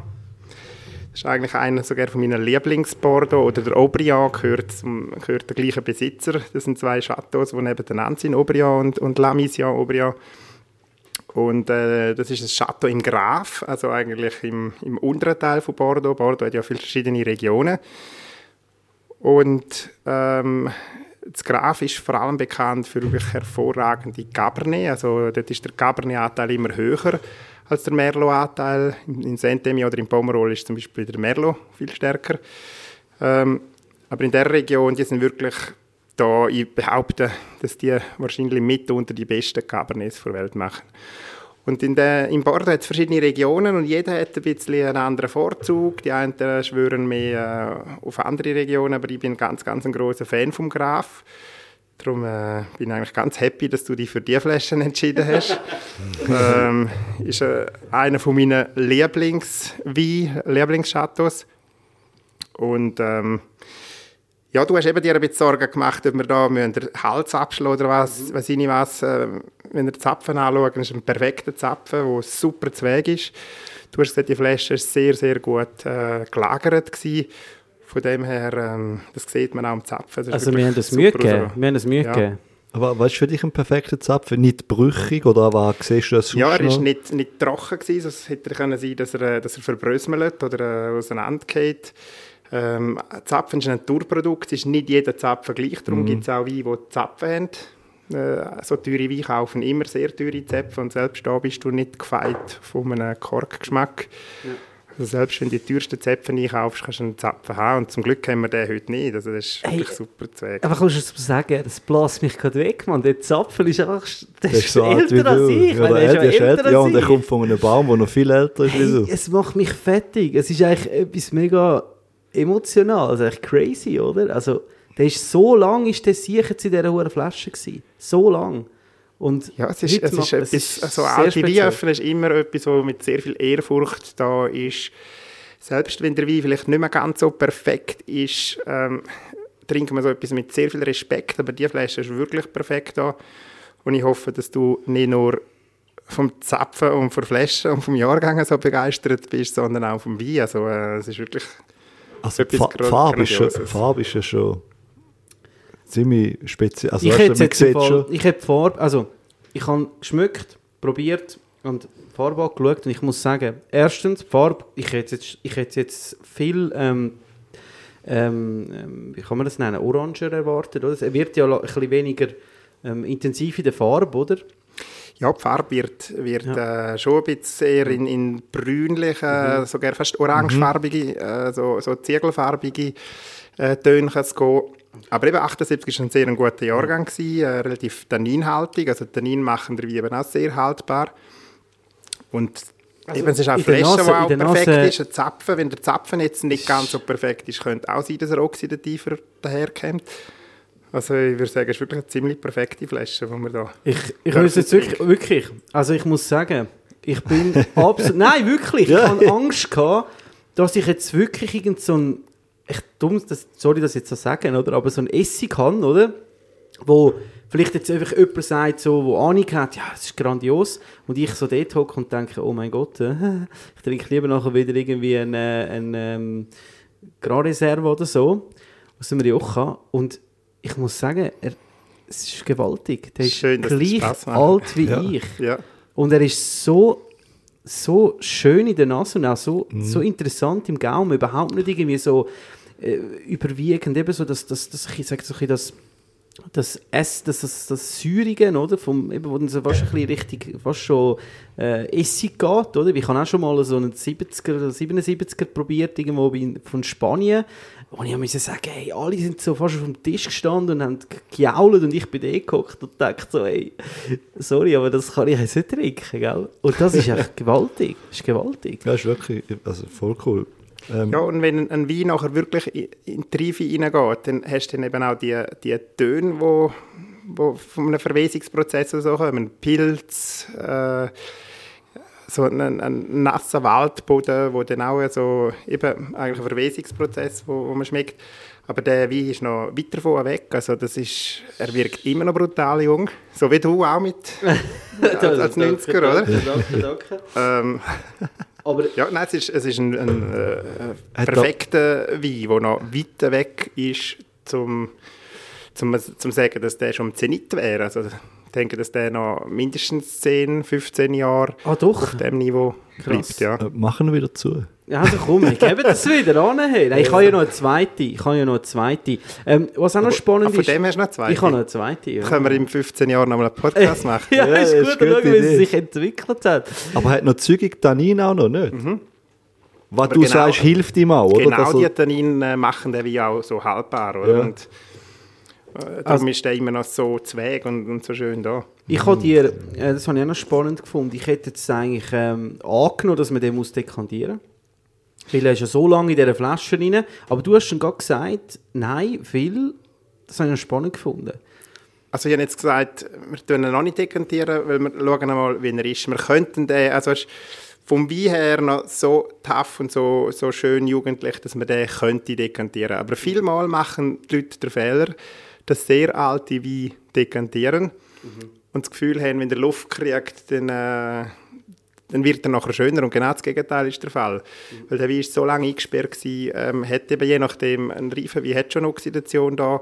Und wenn man nachher zu viel Luft gibt, kann das dann sehr schnell gehen, dass der völlig dann verkehrt. Ja. Also ich tue lieber junge Weine dekantieren. Und wenn man einen alten Wein dekantiert, dann muss man sehr vorsichtig, am liebsten eine geschlossene Karaffe, also nicht, nicht so eine breite, wie du hier hast, sondern eine höhere Karaffe. Da geht es einfach darum, zum den Satz zu trennen, dass man schön vorsichtig einschenkt, aber dort eben nicht zu viel Luft dazugeben. Ah, spannend. Das ist jetzt äh, ein grosses Learning für mich, muss ich sagen. Ich hätte jetzt auch gedacht, ich hätte jetzt gedacht, ja, umso besser, einfach, umso, oder? umso, umso, Umso grösser Ga äh, der, zum Wein Bier und und, so, und, und schon zum so eine riesen, Dekantieren. so eine riesen Vase. Nein, man kann einen Wein wirklich Sinn. kaputt machen, einen reifen Wein, wenn man, wenn man zu viel Luft dazu gibt. Es gibt auch viele alte Flaschen, die man öffnet, die am Anfang perfekt sind. Äh, Also ich will jetzt nicht sagen, man den so schnell wie möglich Oh, trinken, doch, wäre schade. Nein, aber es gibt viele Weine, die dann im Glas eine Offenbarung sind und nachher äh, fängt man dann an lang umrühren und um, umschwenken. Und eben die Luft kann dann dem Wein äh, auch schaden, Ja. äh, einem reifen Wein. Wobei eben der ist noch in einem so perfekten Zustand, hat sogar noch Reifungsmöglichkeit. Von dem her äh, müssen wir da keine Angst haben, dass die Flasche da plötzlich äh, zu viel Luft kriegt. Also, Oh, zum, er ist schon, er ist schon sehr, sehr gut. er ist sehr, Es ist so, sehr für gut. mich so relativ unvergleichbar mit, weißt, was man sonst so trinkt. Also kann man ja irgendwie auch erwarten für so eine krasse Flasche, aber also ich weiß nicht, wie es euch geht, aber manchmal trinkt man auch sehr teure Wein, wo man eben muss sagen, äh, naja, ob jetzt da der Preis wert war. Also weißt, äh, es ist auch wieder Geschmackssache, ist mir schon bewusst, aber da, da ist jetzt wirklich ziemlich einzigartiges äh, Aromaprofil, kann man, wenn man das so Ja, also äh, be bevor wir vom Profi, ich würde das nachher sehr gerne hören, Oh ja, wie, du auch. das, wie du das beschreibst. Aber ich, was ich jetzt für mich sogar feststelle, wenn ich jetzt das degustieren und, und äh, auch geniessen und trinke, ich tue es nicht rausspucken, keine Angst. Ähm, es ist nach so vielen Jahren, 31 Jahre, 32 Jahre, je nachdem, ähm, ich bin auch schon, ich bin erst, ich bin erst im September 32. Ähm, für mich und der Martin ist eben da eine junge Flasche. ja, wahrscheinlich schon, gell? Der, Wein, auch die Trauben sind ja auch erst im September. Eben, eben, genau. Eben, es ist wahrscheinlich genau mein Geburtstag, so schön. ähm, wird immer wird immer besser. besser. Nein, ähm, was ich will sagen ist, ich kann noch so gut nachvollziehen in diesen in diesen Aromen. Ich, ich spüre Trauben noch so. Und das nach so vielen Jahren. Es, es, ich kann so ein, die, die, die, das, ich weiß auch nicht, es, es, ich habe immer so das Gefühl, nach so vielen Jahren hast du alles andere, wo, wo irgendwie ähm, überwiegt, aber du kannst nicht mehr nachvollziehen, dass das mal aus Trauben gemacht worden ist. Und da, bei dem Wein jetzt, äh, habe ich so einen, wie so eine kleine Reise. Ich spüre, ich sehe die Trauben vor mir, wie sie, wie sie, wie sie ähm, ihren Weg in die, in die Flasche gefunden hat und jetzt noch, nach so vielen Jahren, immer noch so, so eine Reinheit hat. Sage ich jetzt völlig etwas Falsches oder ich weiß Ah, auch ist nicht. sehr Vielleicht bin ich sehr einfach- schön gewesen, sehr Vielleicht schön bin ich auch gerade völlig äh, geflasht. Und, aber ich übergebe jetzt dir, weil ich wollte jetzt wirklich einfach schnell dir a- zuschauen und zuhören, was du jetzt mit dem Wein machst und was du zu dem sagst. Also eben allein an der Farbe, haben wir es vorher schon besprochen, sehen wir, dass der noch weiter weg ist von, von wirklich oxidativ oder, ähm, oder dass, dass er äh, schon sehr reif aussieht. Also das könnte auch erst fünf, sechsjährig sein, der Farbe.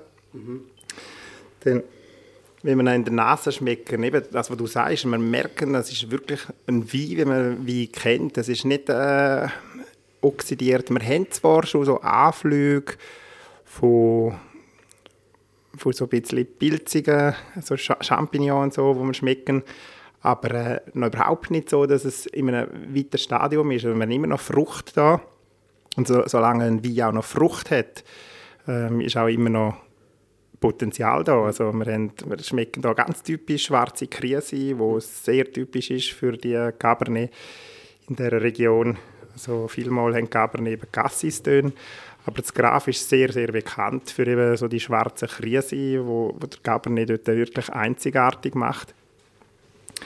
Ähm, dann im, im Gaumen merken wir eben, hast du vorher ja schon gesagt, wir haben äh, recht kräftige Tannine, die aber auch in einer schönen Harmonie sind. Wir haben äh, die Frucht im Gaumen. Ähm, ja, es ist ein, ein Wein, der total begeistert. Das flasht auch mich und ich trinke relativ viel so grosse und gute Weine, aber das ist schon äh, sehr emotional.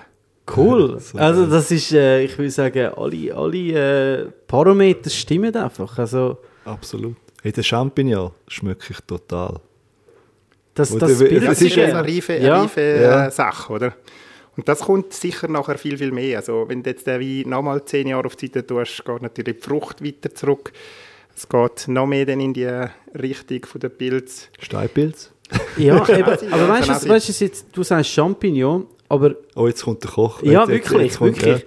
Aber mich erinnert es eher so ein bisschen an etwas, wo ein bisschen mehr, also ein Champignon ist für mich sehr ein, ein, ein ähm, wie soll ich sagen, bisschen sehr bund- ja, der ist Ja, sehr ja. bunden, oder? Ja, Also, ja. ausser du tust ihn nachher natürlich garen oder so etwas, aber so das Erde, dort, wo das Myzel drin ist, oder? So, wo, Mhm. wo die Würzel eigentlich der richtige Pilz, nicht Pilzfrucht, sondern so das, oder? Wenn du das so ein nimmst, das erinnert es mich, so ein das, ja, aber dann das nimmst- Hallet so, das Hallet, oder Ja, so. ja.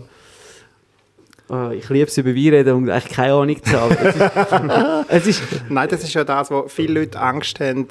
Sie sagen, ich habe nicht, ich habe nicht äh, grosse Ahnung von Wein. Ich kann nur sagen, es schmeckt mir oder schmeckt Ja. mir nicht.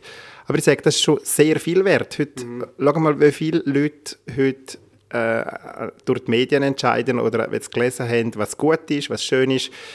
Äh, der eine sagt, ich trage jetzt nur grün, weil es halt gerade Moden ist. Äh, der andere sagt, äh, ich fahre das und das Auto, weil es gerade Moden ist. Ich gehe dort go essen, weil man dort muss sein. Ich trinke die Wein, weil man jetzt von denen viel liest. Aber das sind eigentlich alles arme Leute. Die, die reichen Leute, sage ich, sind die, die selber können entscheiden können, ich, ich trage jetzt gelb. Auch wenn es nicht Moden ist, aber es gefällt mir. Ähm, ich stehe jetzt halt auf diesen Wein, auch wenn die Region jetzt vielleicht nicht gerade Moden ist. Ähm, schöner ist ja, wenn man einen eigenen Geschmackssinn hat und kann entscheiden, schmeckt mir etwas oder schmeckt mir nicht. Und nicht, weil man es macht, weil es gerade in ist oder hip ist. Es ist vielleicht auch manchmal so ein bisschen ein Ausdrucksproblem, oder? Viele Leute wissen nicht, wie sie das können ausdrücken was sie schmecken. Oder ich sage, aber, aber ist noch spannend, viele kennen ja Krise und Champignon. Also es Ja. wäre ja schon da, aber ich weiß, es, ich habe das Gefühl, es ist auch ein mangelndes Selbstvertrauen, Ja. zum einfach raushauen, wenn man, weißt du, Leder, Champignon, Waldboden und man wird dann halt so, gerade jetzt, wenn man nicht ein Vollprofi ist, kannst du natürlich auch so, dann, dann wirkt es dann manchmal so ein bisschen, okay, come on, weißt du, oder, ja. Aber lustig ist auch, wenn der ein in der Runde etwas sagt, wie jetzt du bei mir vorher. Weißt du, mein Hirn ist wieder so auf der Suche gewesen nach, was ist da drin? Und dann kommt der mit Champignon, schwarzer Käse. Und bei mir, bei mir mit dem Hirn macht es Tag, Tag, stimmt, ja voll. Ja, weißt du, das ist eben auch äh, interessante Psychologie eigentlich. Im, im Fleisch ist es eigentlich ähnlich, also weißt, aber, aber es ist, äh, es wird da so ins- auf die Zunge gelegt und, und dann, ja, Das ist ein bisschen auf Sprünge helfen, oder? Wenn, du- Genau. wenn du wenn du sagst, das ist fruchtig, dann frage ich ja, was könnten es für Früchte sein? Sind es eher Beere? genau. Oder Stachelbeere oder was so ein Ja. Weiss wie bis. Das ja. kann man natürlich nachher detaillieren. so, also ich wollte es auch mal erleben. Ich schenke euch jetzt oh, nochmal ja. oh ein ja, bitte. aus, aus dieser wunderbaren Flasche. Oh, schau mal. Du müsstest das vor dem Mikrofon machen, dass unsere Zuhörer Ja, dass sie das, also, ja, das mache ich jetzt. Achtung, ich, dieses Glas ich jetzt äh, vor meinem Mikrofon einschenken und jetzt einfach bitte schnell alle ruhig sein.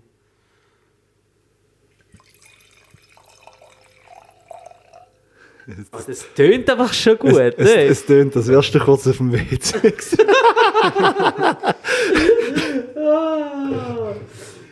So, Also bei dem, ganz ehrlich, jetzt bei dieser, bei dieser Folge ist Fäkalhumor einfach jetzt nicht angebracht. Entschuldigung. bei, Entschuldigung. bei so einem grandios emotionalen, jetzt schämt er sich, jetzt ist er ein rot wie der Wein geworden.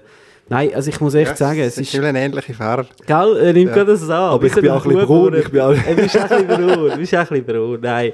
Nein, es ist wirklich eben ganz klar, was ich vorhin gemeint habe, ist, ich, ich meine, ich, bin, ich komme aus der Küche, ich komme aus der Aromenwelt, ich komme aus der Geschmackswelt, oder?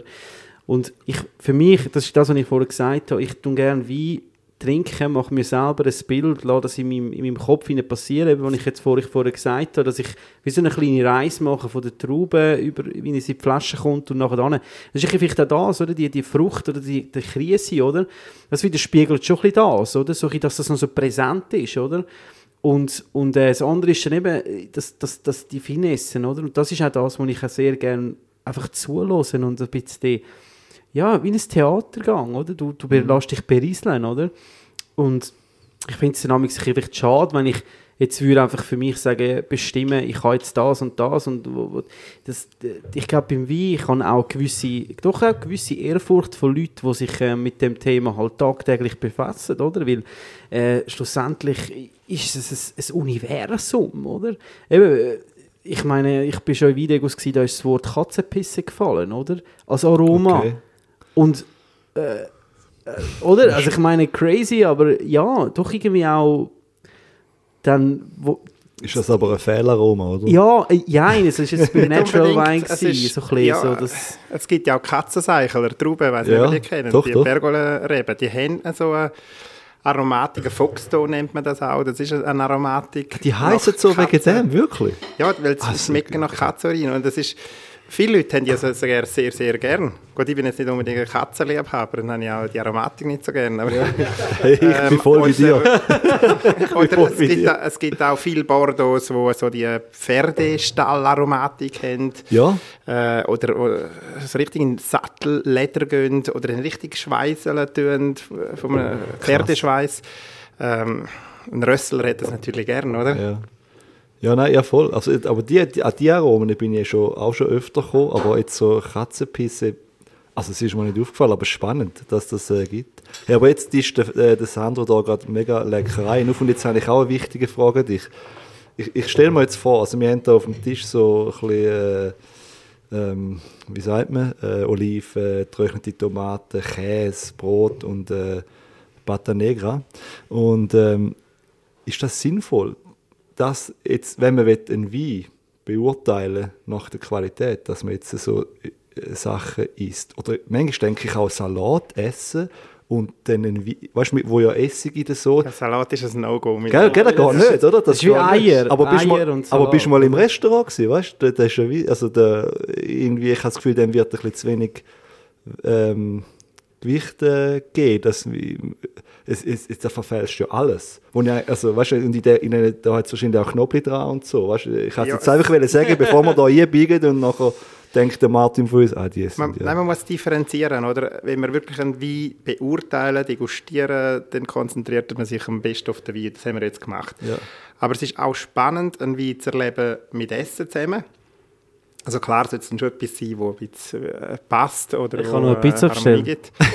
Nein, ist wunderbar, was da ist. Aber äh, ein Wein kann sich sehr stark verändern. Wir mal, wenn wir in, in einem Restaurant sind und ein Menü essen und einen Wein dazu trinken, dann zuerst den Wein probieren, nachher äh, tun wir, tun mal einen Biss nehmen von, von etwas, was auf dem Teller ist, den Wein wieder probieren und der Wein kann sich extrem verändern. Voll. Aber Absolut. meistens in einem guten Restaurant ist ja dann der Wein ja genau auf das eigentlich abgestimmt, Genau, oder? ja. Und äh, da, das ist ja vor allem jetzt Fleisch, oder? Protein, Fett, oder? So ein bisschen aus, meiner, aus meinem Ecken raus.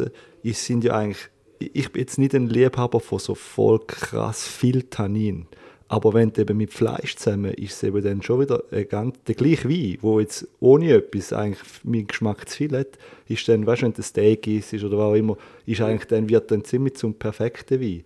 Das schreit dann richtig nach Tannin, oder? Gell? Wenn du das feine, das feine Rotwein trinkst, geht der Wein dann fast unter oder äh, hat er nur noch die Frucht, die er zeigt und äh, so schönes Rindsfilet vom Grill oder so etwas Schönes vom Grill, wo äh, schön angebraten ist, ist eigentlich schön, wenn etwas Kräftiges Ja. dazu kommt. Oder eben ein Wein, der im Barrik ausgebaut ist, wo so noch ein bisschen rauchige Aromen hat, passt dann wieder viel, viel besser dazu. Eben, also eigentlich, wenn man ein paar gute Freunde einlädt und weiß, was man kocht, muss man eigentlich äh, im Kopf sich überlegen, was für eine Kombi das da ist, oder? Idealerweise. Ja, wenn du gute Freunde einlädst, dann musst du schauen, dass du einen guten Wein aufstellst und wenn schlechte Mission Freunde... Ja, genau. auf Tisch ist, oder 1990er, alles andere. Also Ja, nein, ich glaube, oft, ist so, vielleicht irre ich mich ja, aber so, ich weiß wie, wie soll ich das sagen, so im, im durchschnittlichen Haushalt wird halt eben auch der Wein bewertet, oder weißt du, ja, den habe ich gern, aber eigentlich dann sich überlegen vielleicht, was man eigentlich dazu kocht, findet jetzt vielleicht nicht, außer beim Kenner natürlich, gar nicht so statt. Aber es ist eigentlich auch wieder eine eigene Welt. Das ist ja voll krass, weil du Absolut. bringst ja vom Wein eine mega Komplexität rein und im Essen ja dann auch wieder. Ja, Im Optimum steigert sich beides gegenseitig auf, oder?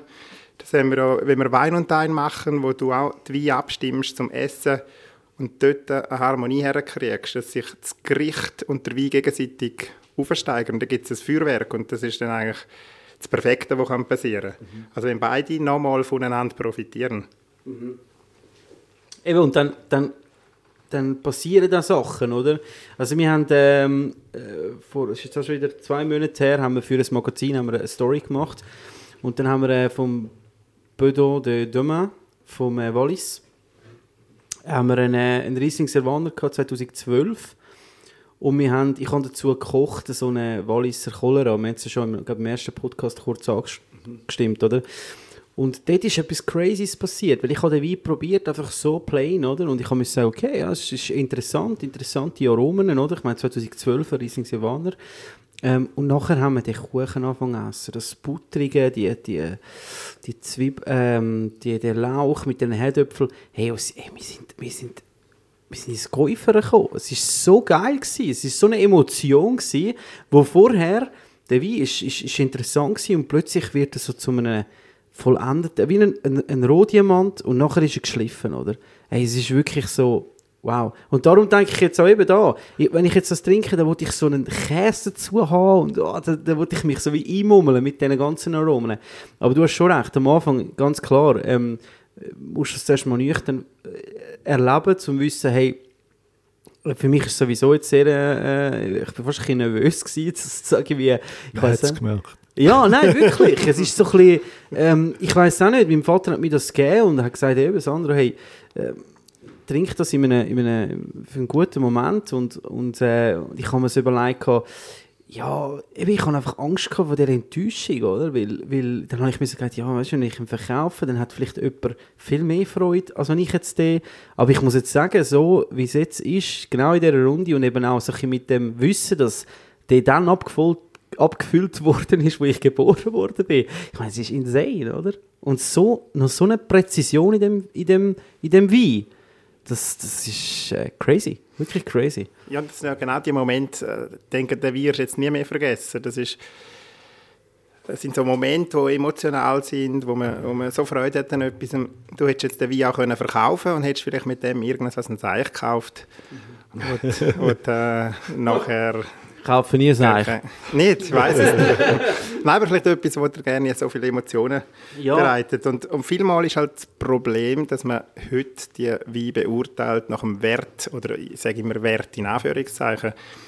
Wert, für mich eine Flasche Wein das Wert, ich mal gezahlt habe dafür. Also mein Papa hat ja auch sehr viel alte Wein. Und wir beurteilen die nicht, was die heute Wert haben, sondern was, was er damals mal gezahlt hat dafür. Und ähm, wenn du ein Bild kaufst, kann auch sein, dass, dass das irgendwie plötzlich einmal viel mehr Wert Ja. hat. Aber wichtig ist ja, dass du das Bild kaufst, weil dir das Bild gefällt, weil du Ja. Freude hast an dem Bild. Ja. Und ich denke, dein Papa hat dir die Flasche geschenkt, um dir mit dem äh, eine Freude zu machen. Etwas, ähm, wo du später mal etwas davon hast. Ja, habe ich, habe ich, und das, absolut. ist, das wäre ja eigentlich tragisch, wenn du das äh, verkaufen würdest. Ja, nein, eben, das, Darum, das äh, ist äh, auch meine, meine gewesen. Und darum habe ich einfach gedacht, ist es wichtig, dass man das... Ähm, für mich ist wichtig, ich wollte auch jemanden dabei haben. Martin, das bist jetzt du, der, der Profi, der auch wirklich kann am Ende so ein bisschen die, die, wie soll ich sagen, für mich die Quintessenz noch geben von, von deinem Wissen, oder? Und du hast ja schon viele, El- ja, sag jetzt mal, grosse Wein getrunken, oder? Zum sagen, ey, der ist im Fall offen geil, oder? Weil wenn ich jetzt da allein jetzt in meinem Räumchen hocke, dann sage ich zwar schon, boah, ich, ich würde jetzt sitzen und so insane finden, dass das so alt ist wie ich und noch so und so und das und die. Aber erst so mit, mit dieser mit der Dreidimensionalität, oder? Du hast ganz eine andere äh, Ansicht auf das. Du ebenfalls, ähm, Lukas macht es noch viel mehr Spaß, oder? Und, und das zeigt mir einfach auch wieder, dass Kulinarik immer ein Teil ist von einer, von einer, von einer Emotion und die ist einfach immer dann dort.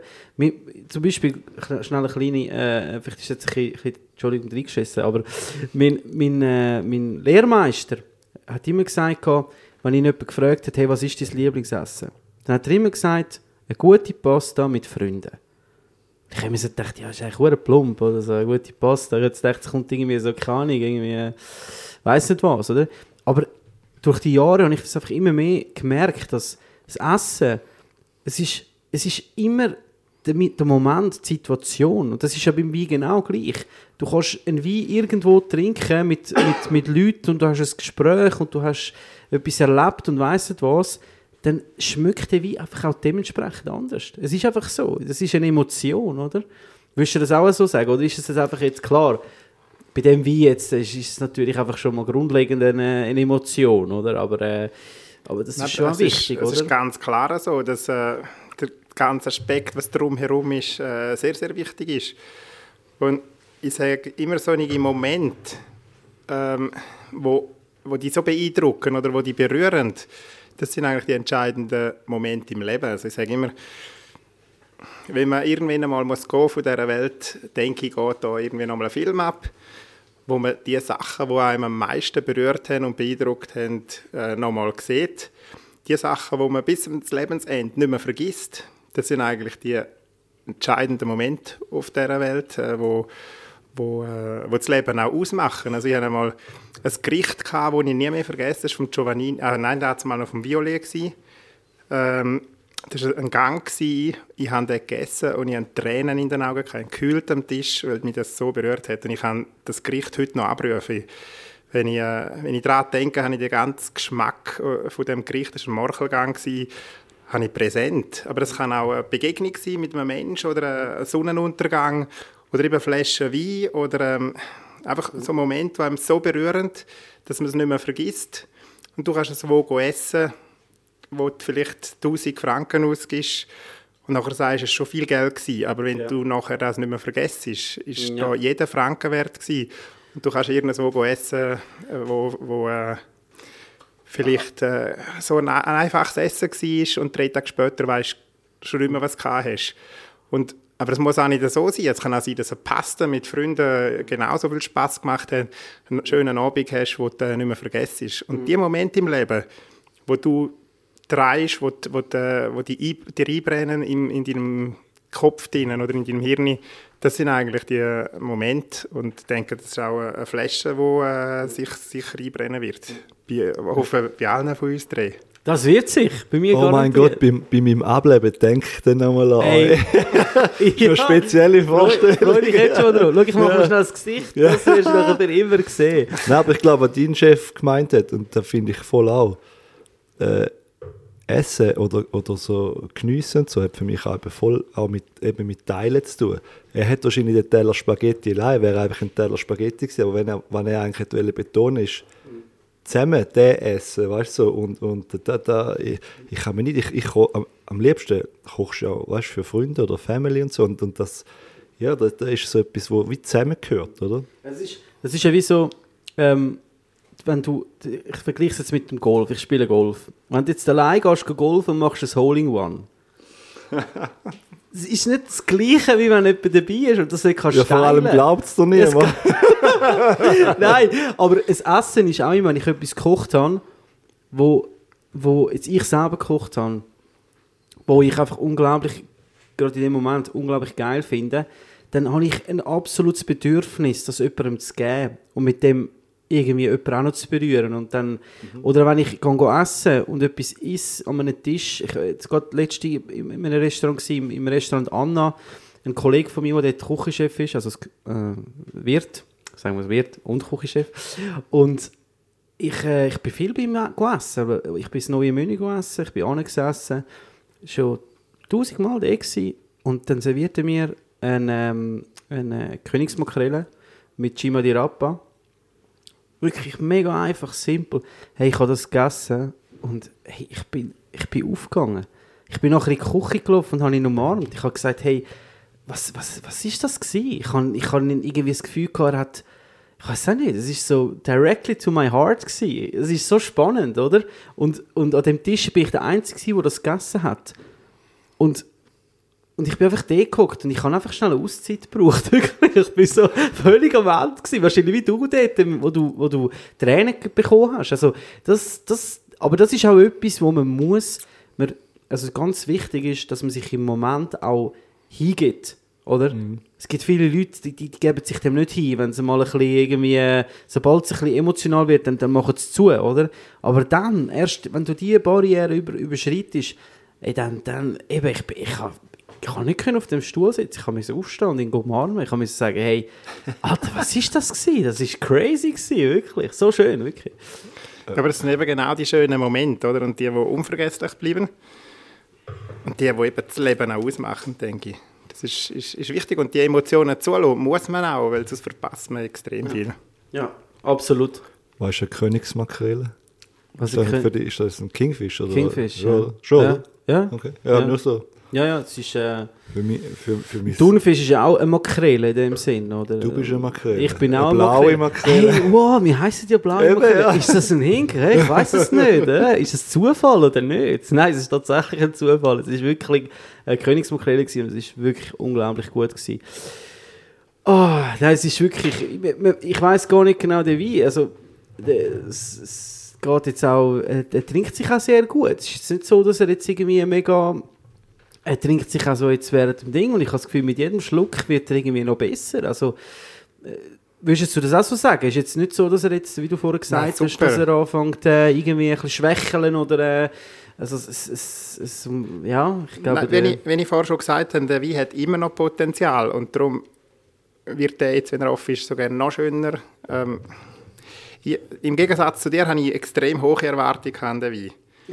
okay, das, Äh, ja, weil es ist lustig, letztes Wochenende war eine ganz grosse 90er-Probe gewesen, bei uns äh, in der Herrschaft. Ähm, und ein guter Freund von mir war dabei bei dieser 90er-Probe. Sie haben wirklich alle die grössten 90er geöffnet. Ähm, Wie kommt man, sorry, wie kommt man da so eine Probe an? Also, ist das, jeder das ist- bringt das eine äh, mit? Oder, Nein, das war gewesen, äh, vom René Gabriel, der hat äh, das organisiert. Äh, es sind wirklich alle grossen Bordeaux geöffnet, 90. Die sind auch bei uns gewesen. Ähm, ich bin selber an der Degustation nicht dabei gewesen, aber die haben dann noch einen 90er von uns geöffnet, den Spieger. Oder öffnen lassen. Ähm, weil der 90er ist auch bei uns ein grandioser Jahrgang und ist wahrscheinlich der beste Wein, den mein Papa gemacht hat, ist im 90er gewesen. Ist der höchst bewertete Parker Wein von der Schweiz, hat 98 Punkte von Parker. Und ähm, ein guter Freund von mir war in dieser Degu dabei und hat mir seine Rangliste geschickt. Ähm, und, und der Lamisia, wo wir jetzt hier am Trinken sind, ist für ihn klar die Nummer 1 gewesen. Und da hat es äh, Petrus dabei gehabt, Muto, es hat auch Aubryon dabei gehabt, also wirklich die ganz, ganz grossen Namen.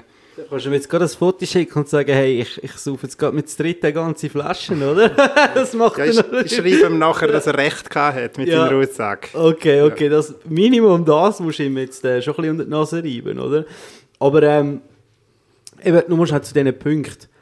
Ähm, Parker, das ist so ein bisschen der, das, das glaube ich jetzt mal so berühmteste ähm, ähm, Benotungssystem, oder? Das ist ja von dem, äh, wie heißt der Vorname? Robert Parker. Robert Parker, Ja. genau.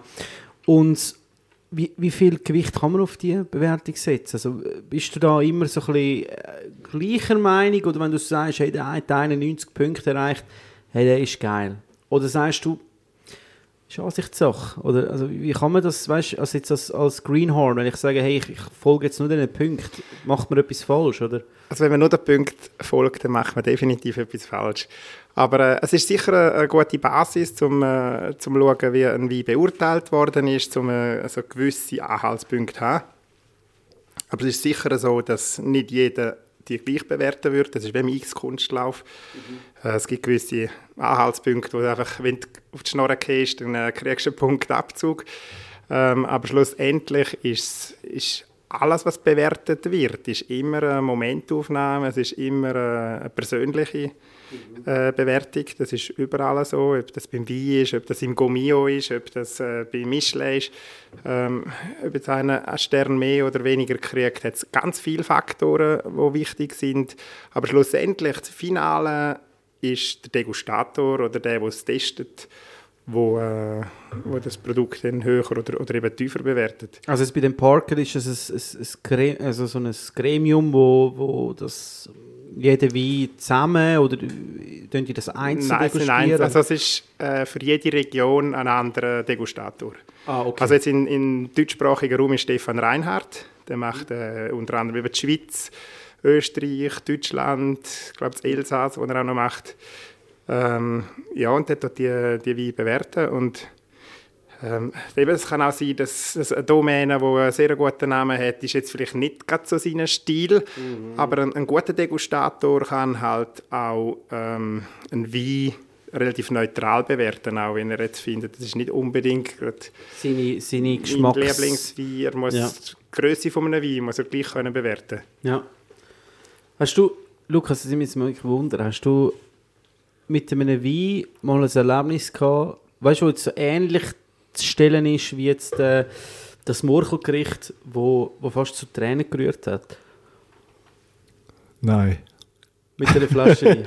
Ich glaube, ne, nein. Also ich habe viel Erlebnis mit äh, Flaschen Wein gehabt. aber, aber, jetzt mit so, jetzt wie, wie da habe ich auch, da habe ich eher mit ist. Essen gehabt, auch, ja. weißt, wie ja. jetzt äh, mit einer Flasche Wein. Mhm. Liegt vielleicht auch daran, weil mein Fokus weißt, auf dem Essen ist, mhm. äh, in erster Linie. Und dann ist der Wein halt wie so mega gut dazu, weißt du so. Aber mhm. ich glaube, der Martin geht wahrscheinlich zum Beispiel wahrscheinlich anders an. Er hat den Fokus voll auf dem Wein. Und, also nicht, dass er nicht auf dem Essen wäre, aber mhm. für mich ist das immer so Begleitung mhm. vom Essen, Art, weißt du. Mhm. Aber ich meine, das ist jetzt für mich schon auch etwas ziemlich Spezielles. Gerade jetzt auch, weil noch ein Fachmann da ist. Und weil, ja. Ich habe ich hab, äh, mit, mit meinem so, ich, nenne es einfach mal Sommelier, äh, also Sandro Sieber, das ist äh, von Smith Smith, er ist so mein, mein Wein-Buddy. Oder? Also wenn ich ein Event habe oder ein Essen oder so, dann, dann tue ich mit ihm zusammen so ein das, äh, den Wein aussuchen. Und wir haben es angefangen umdrehen. Und zwar habe ich ihm gesagt, weißt du was, gib du mir doch mal eine Flasche Wein, bevor ich ein Menü schreibe. Weil eigentlich finde ich es ein schade, dass ich ihm ein Menü schreibe. Ich gebe ihm das Menü, natürlich sehr detailliert, um dass er weiß, was, was er dazu mir würde empfehlen würde. Äh, oder ich habe schon eine gewisse, äh, sage jetzt mal, Vorstellung. Aber dann habe ich angefangen zu sagen, hey, weißt du was, eigentlich ist es mega schade, weil du bist auch ein Künstler. Und deine Kunst, du sollst nicht einfach mir immer followen, oder? Sondern er hat angefangen, mir mal eine Weinreise zu geben und ich habe dann ein Menü geschrieben. Hey, und das ist bei den Gästen unglaublich geil angekommen. Wirklich. Weil es fordert an mich als Koch, oder? Weil ich habe natürlich eine, eine unglaubliche ähm, breite, äh, wie soll ich sagen, Ingredients, die ich kann zu dem Wein bringen oder? Mit verschiedenen Techniken. Und trotzdem hast du so einen, so einen Sparring-Partner, oder? Wie der Wein. Du trinkst den und dann machst du den Gedanken. Und das Geilste ist, der erste Gedanke, der immer kommt, ist immer das Beste. Also wenn du den Wein trinkst, sagst das wollte ich dazu. Und dann musst du genau das machen. Und das ist als, also als, als, als sag jetzt mal, Hauptaromaprofil, oder? Hey, und das kommt immer sehr geil, wirklich. Fast geiler finde ich, als wenn jemand eine Weinreise macht zu einem Menü. Ja, aber das zeichnet auch die wieder aus als Koch. Also es sind wenig Köche, die das machen, oder? Das ist, ich bin ja relativ viel Wein und ein wo ich gehe und dann kriege ich ein Menü zugeschickt. Das gibt es. Je nachdem, wenn ich den Koch kenne, dann weiß ich genau, wie das schmeckt. Wenn ich den Koch nicht kenne, dann ist es schwierig. Dann äh, stelle ich mir etwas vor und dann kann ich wieder zu auswählen. Aber ich habe auch ganz, ganz selten mal Wein und Wein, wo der Koch mich fragt, ja, was willst du zeigen von deinen Wein und nachher etwas dazu kochen. Und das ist eigentlich wirklich eine Größe. Weil äh, ich kann den Wein ja nicht mehr verändern. Ich kann einfach einen vom, aus meinem Sortiment nehmen, wo dazu passt. Aber der Wein, der ist gemacht, der ist fertig. Und äh, ein Koch, der dann dazu kocht, das ist schon äh, für mich auch immer viel spezieller. Ich finde es immer mega cool, solche Wein und Wein zu haben, wo der Koch mir sagt, los Martin, was bringst du? Ich koche etwas dazu und das ist Hammer. Ja, es macht halt einfach für, glaub, für alle ein bisschen mehr Spass, oder? Weil es ist, auch, es, ist, es ist auch etwas dann, ich meine, man muss es nicht mehr den Gästen sagen, wie das Menü entstanden ist, oder? Aber ich behaupte, im, ich sage jetzt mal, im Erlebnis, oder? Auch für den Gast, wenn er jetzt nicht weiß, wie das, wie das, äh, in welcher, äh, was zuerst war, oder? Ob der Wein oder das Essen, oder? Aber ich habe einfach das Gefühl, das Erlebnis, das Grunderlebnis ist einfach sehr stimmig. Weil eben ein Koch kann, trinkt den Wein und ich finde es immer sehr wichtig, mit dem Winzer zusammen oder eben mit dem, mit dem ähm, sag jetzt mal mit dem Sandro, mit, mit dem Weinbuddy, äh, das zusammen zu trinken und zu hören, was er dazu sagt. Weil das sind alles ganz feine Nödel, die meine Inspiration triggern, oder? Und nachher, äh, bei mir passiert dann ganz viel, oder? Und, und, und das ist wirklich, also ich finde es sehr cool. Also jeder Koch, der das jetzt gehört, ich tue es jedem mal empfehlen, das mal umzudrehen. Weil ähm, ähm, es ist auch, ich finde es auch ein bisschen Hommage an die, an die tollen, äh, sag jetzt mal, Sommeliers, Winzer, dass auch, ja, ich meine, schlussendlich ähm, ist es nicht minder, ganz ehrlich, also wenn nicht sogar mehr. Aber Schlussendlich. natürlich viel schwieriger für den Koch. Ja, ich glaube auch. Sicher. Aber es wäre eigentlich spannend, weißt du, es ist ja schon geografisch auf dem Tisch, oder? Hast du das Essen vor dir im Zentrum, oder? Und der Wein kommt dazu, also auch, weißt du, so oben rechts, oder? Aber es wäre eigentlich mal spannend, wenn du eben so angehst, dass eigentlich der Wein, weißt du, so vor dir ins Zentrum ist und du kommst eigentlich so eine, ich sage jetzt mal, das Essen. Verstehst du, was ich meine? Ja, ja. Einfach, Nein, dass, ich- dass ich ein Wein auch weiss, so was du Wert meinst. getragen wird Ja, ja. und sagt, das ist Ja, im. Zentrum und, und da, wo das Essen ist, auf den Wein Es, angepasst es ist wie in einer Oper. Der Dirigent hebt den ganzen Sauladen zusammen. Ist eine richtig wichtige Funktion. Mhm. Aber der Dirigent steht immer versteckt, ja, oder unten, man Ja, sieht ihn ja, nicht mal in ja. der Oper, oder? Sondern der Blick von allen Gästen steht, wo die Musik plätscht und klopft und dang, und dort schauen die Leute an, oder? Aber auch dort eben, es ist jetzt vielleicht genau das, das Beispiel, oder? Das eine funktioniert nicht ohne das andere, oder? Ich behaupte, zu einem guten Essen gehört äh, wirklich auch guter Wein, fertig, das ist so. Es kann aber auch sicher mal out of the box, vielleicht auch mal ein Bier sein, da bin ich auch offen dafür, absolut. Ähm, wo ich es zum Beispiel schwierig finde, ist äh, so Cocktail-Pairings, das habe ich auch schon mal gemacht. Ähm, finde ich, dass dort, dort hört es auf. Dort ist, äh, nein, wirklich. Ich, ich habe auch schon mit, mit, mit Barkeepers geschafft, die gehen dann crazy und fangen an und das Alkoholische, das, das ist einfach killt, ganz einfach. Aber jetzt lustigerweise da, das Brot mit dem Käse und dem Wein. Ist, ey, Es, voll- ist ey, es ist crazy, mega, was aber, passiert. Aber musst du gell? mal, hast du mal vom Geissenkäse genommen? Nein, das Nein, musst mal den Geissenkäse den Geissenkäse- ja. Aber lustigerweise, durch, durch so ein die, das, ähm, ähm, sag jetzt mal, durchs Brot kommt, kommt der Wein gerade eine andere Fülle über. Mhm. Mega interessant. Also, das ist jetzt ein meine Erkenntnis von dem Pairing, das wir da machen. Brot, Brot tut halt auch immer ein bisschen neutralisieren, der Gaumen neutralisieren. Darum hat man ja vielmal bei Degustationen auch Brot dazu, dass man den Gaumen wieder ein bisschen frei machen kann, oder? Und äh, ja, Brot ist eigentlich immer etwas Gutes. Also, Wie macht man denn die Nase frei? Äh, ich habe mal gelesen, man, Mit schme man schmeckt. Ja. Nein, aber ich meine, du schmeckst ja am Wein und bewertest ihn in der Nase. Ich habe mal gelesen, man soll sich äh, am eigenen Unterarm schmecken, um die Nase wieder neutra äh, neutralisieren. Oder, oder wie. wie, wie äh, oder habe ich jetzt noch nie das gehört. nicht? Also sicher besser am Unterarm als ein Drechselhöhe. Nein, das ist nicht, aber ja, die Nase frei Ja, irgendwann ist sie auch, Ich weißt du, so ein bisschen. Ja, es äh, wird, es wird, also beim Wein degustieren ist das ja vielmal so, dass man extrem viel Wein vor sich hat und dann degustieren muss. Und viele Leute sagen dann nach vier, fünf oder sechs Wein äh, bist platt, bin ich platt. Ja, ja. Bei uns ist das Beruf, es ist auch Trainingssache. Also, mir gibt es vielmal die Situation, dass ich 50 Wein äh, degustiere. Klar ist der 50. nicht mehr genau gleich äh, bewertet wie der erste. Und auch vielmal in Degustationen, wenn wir jetzt zum Beispiel die Assemblage machen von der Barrique und alle Barrique durchprobieren, gehe ich vielmal wieder zum ersten zurück oder einer, der mich besonders äh, beeindruckt hat oder so. Ähm, gehe ich wieder zurück, um so ein bisschen mich wie- wieder einjustieren oder einnivellieren. Aber sonst nasenfrei machen, ja, was kannst du am, Glas Wasser schmecken, aber äh, du hast ja eigentlich auch, wenn in einem Raum drin die Luft neutral ist, äh, langt es, wenn zwei, dreimal äh, Zug nimmst und nachher das nächste Glas Okay. nimmst. Ja. Also ich denke, das ist absolut Übungssache, oder? Also das ist wie, wenn du das trainierst, oder? eben auch Aromen raus, rausschmücken oder definieren, oder? Weil irgendwo gespeichert ist viel, oder? Also ich habe, wie du gesagt hast, jeder hat mal das Krise probiert, oder? Aber dass du das dann kannst abrufen oder dass du es dort anleiten kannst, oder? Das, das, das braucht Übung. Ja, es geht ja mehr auch darum, weißt, ich meine, wir sind ja schon, die Rezeptoren sind dann irgendwann besetzt, oder? So biologisch. Das ist ja auch so, wenn es irgendwo stinkt, ist euch ja schon aufgefallen. Dann gehst du hin und denkst, what? Weißt du, und dann haut es sich hier raus, aber fünf Minuten später schmeckst du es nicht. Ist ja auch ein Schutz vor Überreizung, Du wünschst dich dran, ja. Also, Äh, und darum ist ja dann auch, ich meine, bei einem Wein ist klar, wenn du einen 50 Wein durchdegustierst, musst du ja eben irgendwie das wieder, da machst du dein Leben auch über Zeit oder gezielt Schnaufen, ich weiß nicht, aber irgendwann ist es so ein bisschen, und der Geübte kann das natürlich sicher viel länger, wie eben der, der Ungeübte, aber irgendwann ist es so ein bisschen wie mal voll und brauchst, äh, Und es ist natürlich auch Trainingssache, gell? Also es ist, vielmal sind Leute, die sagen, ja, da würde ich gerne mal dabei sein, in einer so einer Degustation, wenn wir Paris assemblieren und, und 40, 50 Weine vor uns haben und die alle durchdegustieren.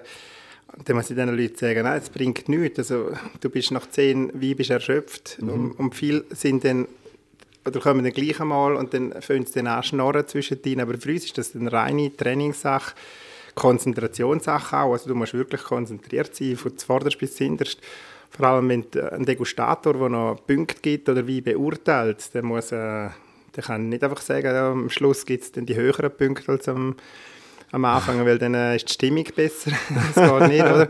Also man muss wirklich seriös äh, von, von zuvorderst bis hinterst und das ist wirklich, äh, es klingt immer schön, 50 Wein durchprobieren, aber es ist äh, Konzentration Ja, das tönt und Arbeit, ja. auch äh, also Knochenarbeit. Du bist nachher müde, also bist Ja. auch im Kopf bist wirklich erschöpft. Das glaube ich 50. sofort.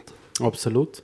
Ja, also, wenn du nicht trinkst, oder? Aber einfach nur schon allein, dass, dass die, deinen Kopf durchwühlen und, und dass, dass eben ähm, alle Rezeptoren von der Nase über den Gaumen ähm, ähm, das, das alles zu analysieren, oder? Ich meine, das, das, du musst da wirklich, das, das, das, da rettert oder? Permanent, oder? Also wenn du es seriös machen oder? Dann Sagen wir es mal so, oder? Also, ich nehme an, es gibt auch solche, die das Gefühl haben, ja, ich ähm, bin jetzt da der, ich kann schon allein vom, von der Nase sagen, was es ist und, und vom Ding, aber wenn du dich auf jeden Wein voll einlässt, vom, vom, von der Optik, vom, von der Nase über, über den Gaumen, ich habe das Gefühl, das beansprucht jeder Voll. brutal. Oder? Voll. So. Ja, du kannst dich selber testen, wenn du jetzt äh, 20 Weine durchdegustierst, blind, ist noch spannend, wenn du zweimal der gleiche reinsetzt, oder? Wenn du es Ah, selber nicht ja, weißt. stimmt, und stimmt. nachher bepunktest das und hast dann riesige Differenz. Bei uns langen wahrscheinlich schon zwei Weine. Er wird immer besser. Ja, nein, da glaube ich. Nein, so kann man ich sich sofort. natürlich testen oder auch ein Degustator kannst du so testen, indem äh, du gleich wie zweimal platzierst. Aber auch dort ist nochmal ein Unterschied. Wenn du einen Wein degustierst oder gleich Wein degustierst du nach einem ganz konzentrierten, dichten Wein oder nach einem leichten, schlanken Wein, dann schmeckt der nachher auch anders. Das ist wie beim, beim Essen vorher, was sich das. Essen verändert ist natürlich auch nochmal in einer Degustation immer ein bisschen relevant, wo Mhm. dein Wein neben welchem anderen platziert ist. Das macht Sinn. Ich habe noch ein ganz kleines Spiel vorbereitet. Und das wollte ich jetzt mit euch unbedingt machen, weil ich finde, es ist crazy, so seit- mit, mit, mit der neuen Zeit, oder? Ich meine, der, der, der Popkult, alles, es hat auch äh, Einzug in, in die Weinwelt, oder? Es gibt immer viele crazy Junge, die irgendwie etwas machen. Ähm, und mit dem kommen natürlich auch äh, sehr artsy, sehr, ähm, ich sage jetzt mal, ausgefallene Weine in Vorschein. Und ich habe jetzt einfach mal sechs Namen von Wein. Äh, drei davon sind fake, die habe ich äh, frei erfunden oder sind anders wie inspiriert. Und drei davon sind wirklich Weine, die so auf dem Markt sind. Ihr zwei müsst jetzt herausfinden, Also. was ist fake und was ist real. Das Okay. aber Gemeinspiele. Ja, ja jetzt, Ja, jetzt wir mal schauen. Also, wir fangen da, der erste. Und zwar heißt der Wein Hang the Banker. Fake oder real? Das ist, das ist brutal schwierig. Es gibt heute Weine, Gibt die eine äh, Milliarde Jensten Namen haben. Aber Also, ich sage jetzt einfach, das ist real. also ich glaube auch, weil heute gibt es alles gesponnen. Ist tatsächlich äh, ein Wein aus äh, Australien. Shira. Ähm, Ja, äh, Australien anscheinend ist dort sehr... Äh, äh, Es entspricht ja ein bisschen der Zeit, wenn du so ein junger Wilder bist, weißt du, und so, und dann denkst du echt, äh, die hohen Banker. die Huren Banker. Also, der nächste. Also ich habe ich hab noch mehr aufgeschrieben, aber ich, ich sage jetzt euch einfach sechs. Ja? Gut. Der nächste ist äh, Jesus Love You. Ist noch schwierig, weil es kann einfach jeder, jeder Spinner kann auf seine Flasche irgendetwas schreiben. Aber ich glaube, das ist real, das ist real. Also, ja, eben, das ist ein Das roter ist Spiel. 50-50. Das ist 50. Ich sage jetzt nein. Nein, Das das, ist, erfunden das ist frei erfunden. Tatsächlich. Also, nächste Wein. If I die, water my plants. Das ist real. Also ich, ich kann mir vorstellen, dass ein Spinner also auf so etwas kommt, aber äh, ich finde es so schrecklich, dass ich es äh, nie auf eine Etikett Es ist mega lang, es ist mega lang. Es ist ja wieder frei. Nein! Ah, Ich glaube, ich bin einfach auch ein Spinner. Okay, der nächste. Ja, wer weiß, vielleicht habe ich jetzt ja nur Fake genommen. Bist du sicher, dass es den nicht gibt? Ja, nein, das ist ich habe es geschaut. Okay. Ladies who shoot their lunch.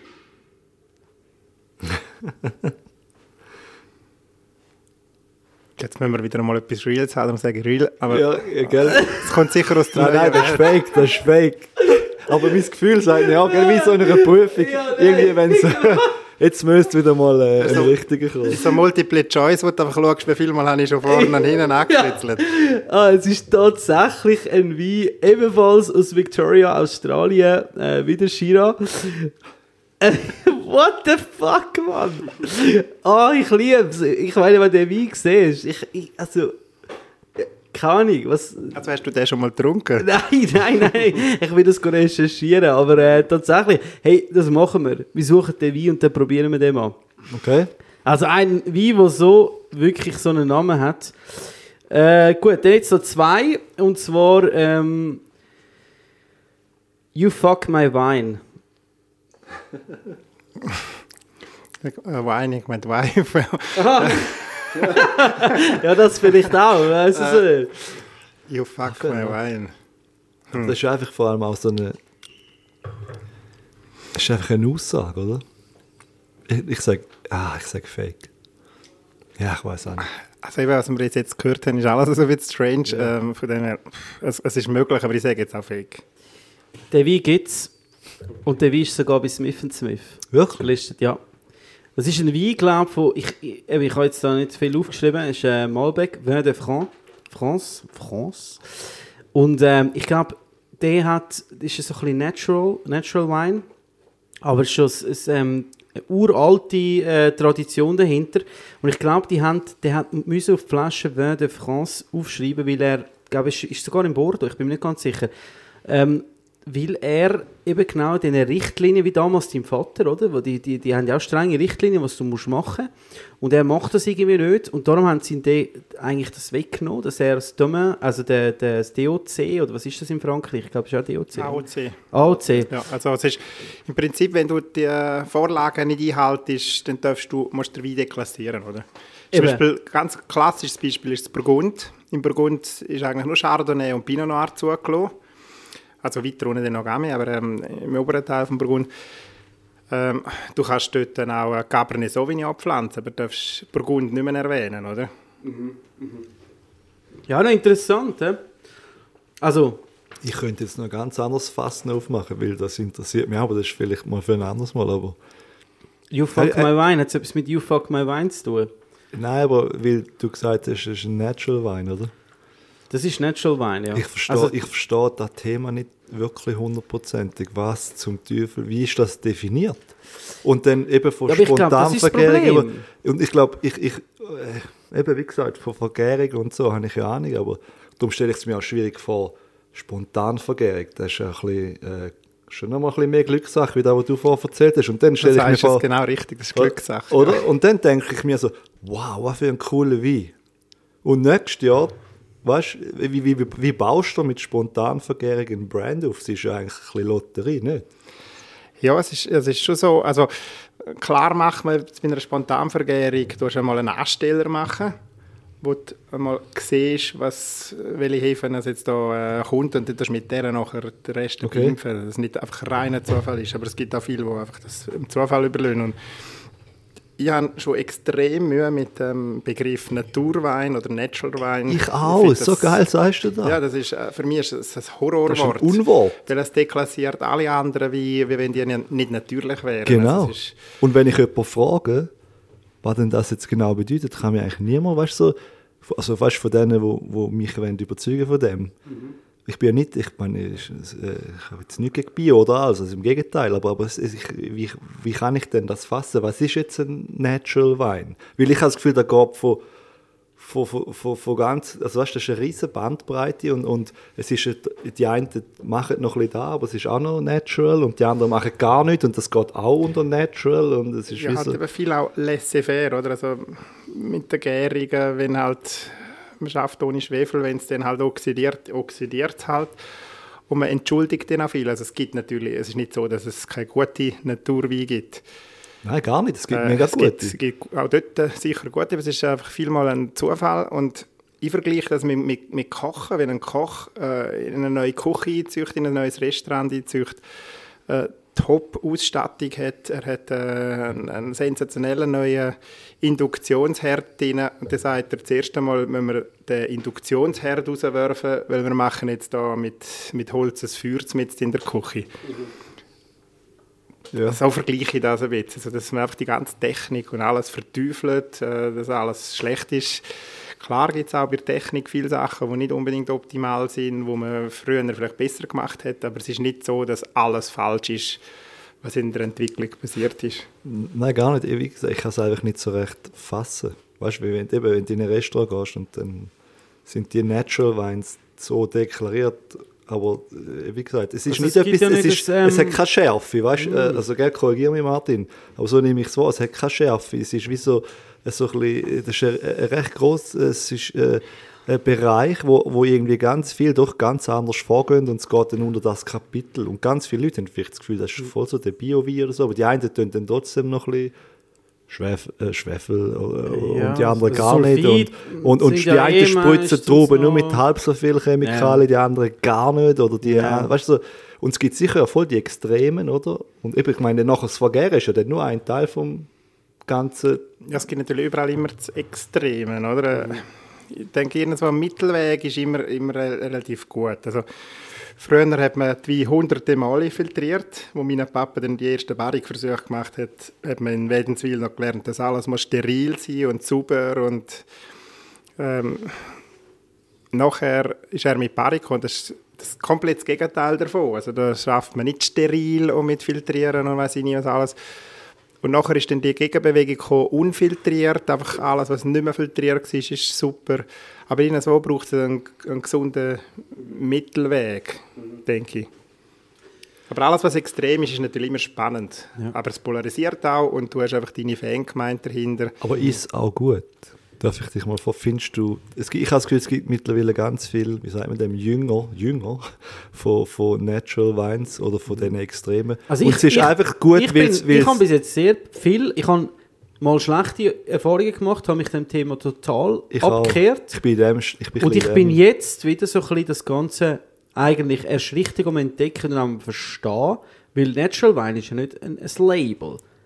Oder? Das heisst niemand Ja, aber es wird so verkauft. Ja, aber das Problem ist Das ist einfach, das Problem. Hey, weißt du, das Problem? Das Problem sind genau die Namen, die ich vorher vorgelesen habe. Das sind Junge, die irgendetwas machen wollen, kaufen Trauben ein, machen einfach lassen das Zeug vergären, machen das richtig geiles Marketing und verkaufen das nachher als Natural Wine. Oder? Und das ist das Problem. Aber einer, der seit, seit im Bordeaux hockt und seit Generationen nichts anderes macht, als den Wein so ausbauen, wie er ihn schon damals ausgebaut hat, und auf viele Sachen verzichtet und sehr natürlich schafft, aber präzise, oder?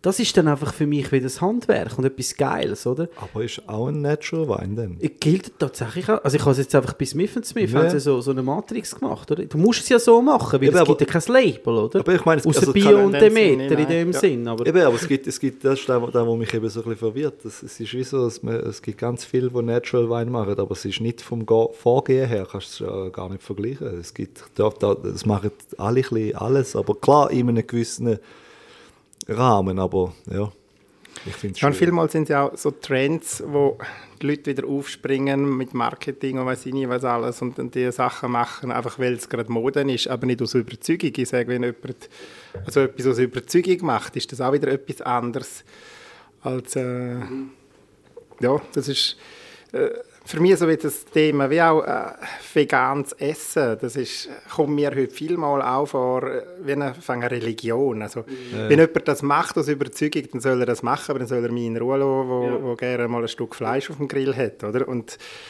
äh, ja, das ist einfach dann eine andere Philosophie, eine andere Meinung. Aber heute haben wir ja so viel mal, dass die, die Leute so belehrend sind. Oder, ähm, es fehlt Das Toleranz, Missionieren, oder? das Missionieren ist also das, das ist das, was du sagst, auch, oder? Ja. Das, das ist dann da, wo eigentlich dann äh, aufstößt. Ja, aber basiert auf fehlender Toleranz. Toleranz ja, oder? eigentlich schon. Weil, wenn du tolerierst, dass er das macht, weißt du, ich sage, wir haben, das, wir haben jetzt gerade beim letzten Podcast haben wir ähm, äh, Fleischimitat degustiert, oder? Also eigentlich wirklich gemachte, aus Pflanzen basierende äh, äh, Würste und Steaks und alles. Und wir sind also das Thema angegangen, so, so, so rein und, und ohne grosse Vorurteile wie nur möglich, oder?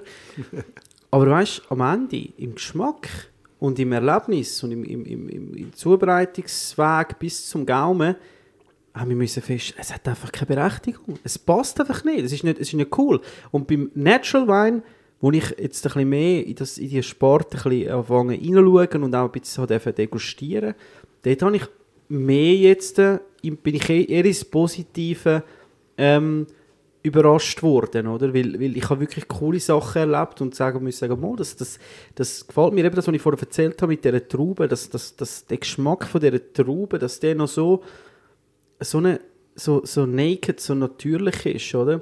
Sehr interessant, spannend, spannende, äh, eben, vielleicht ist es natürlich auch so ein bisschen klar, wenn man natürlich grosse Weingüter sieht, die Millionen von Flaschen abfüllen, oder? Wo natürlich jeder Wein muss gleich schmecken. Vielleicht sind das auch die schwarzen Schafe, wie auch in der Fleischproduktion die Massentierhaltung, oder?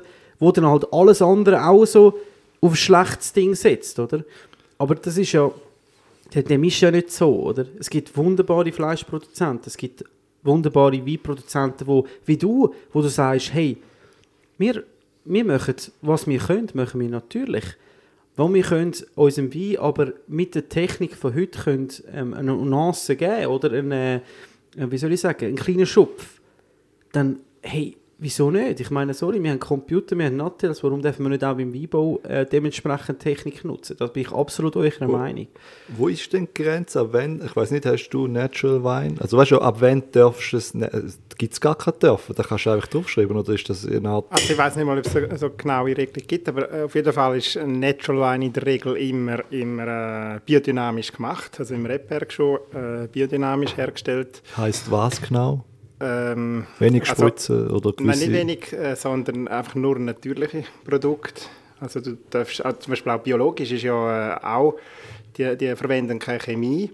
Aber viele Leute haben heute das Gefühl, dass biologisch gleich nicht gespritzt und das stimmt nicht. Ja, nein, das also, stimmt, Biologisch müssen sie teilweise sogar viel mehr spritzen. Ja, Äh, vor allem bei uns, wo, wo wir so viele Niederschläge haben, sie äh, verwenden viel Kupfer. Kupfer ist Ja. eigentlich Schwermetall. Wir haben schon sehr viel Kupfer in den Böden, weil früher hast du nichts anderes gehabt, äh, zum Spritzen und äh, Kupfer oxidiert, wird sogar giftig.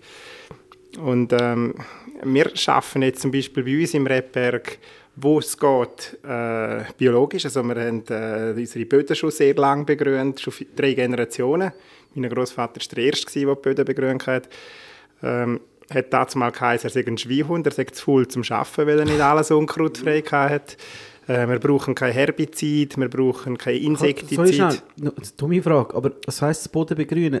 Tut das dort fördern, die Biodiversität? Genau, ja, so, okay. genau. Und, und äh, die Bodenstruktur, also wenn du die Böden immer öffnest, dann ist der Boden tot, oder? Du hast keine Würmer und, und nichts mehr drin.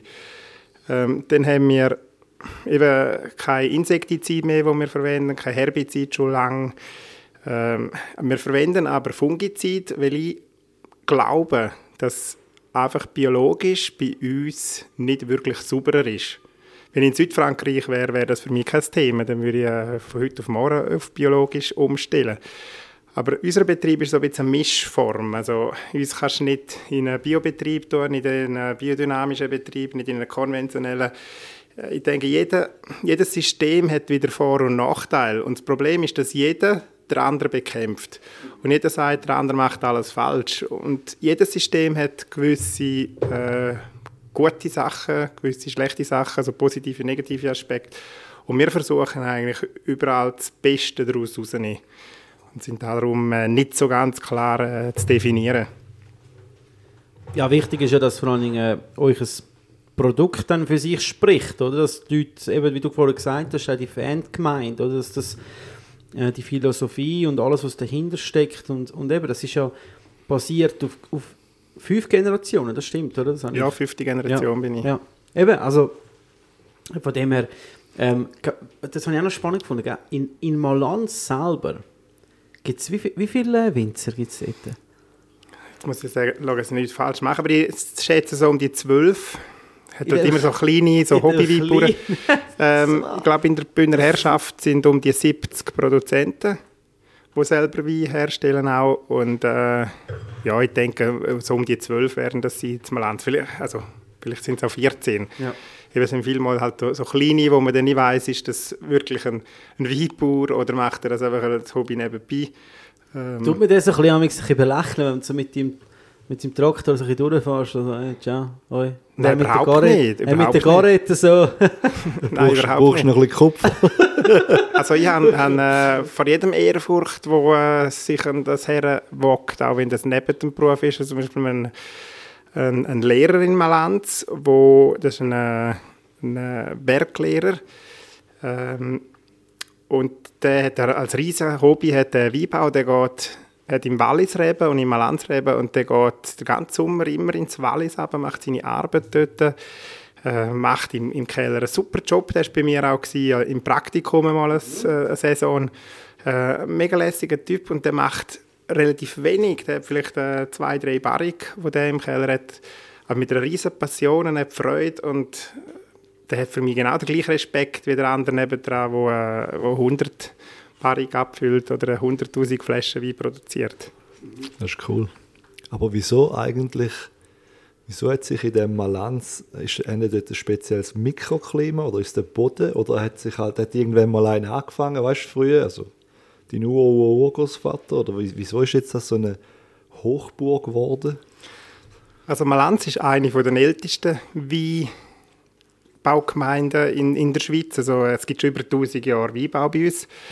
Äh, wir haben ein hervorragendes Klima. Also, ähm, Malanz gehört zu den wärmsten Dörfern in der deutschsprachigen Schweiz. Wenn man, die Landkarten anschaut, macht es genau bei uns so das Rheintal einen Knick.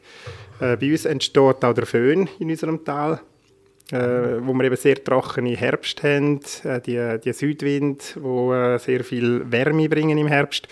Dadurch können wir sehr lange zuwarten mit der Ernte. Wir haben äh, perfekte Böden für, äh, für Pinot Noir zum Beispiel.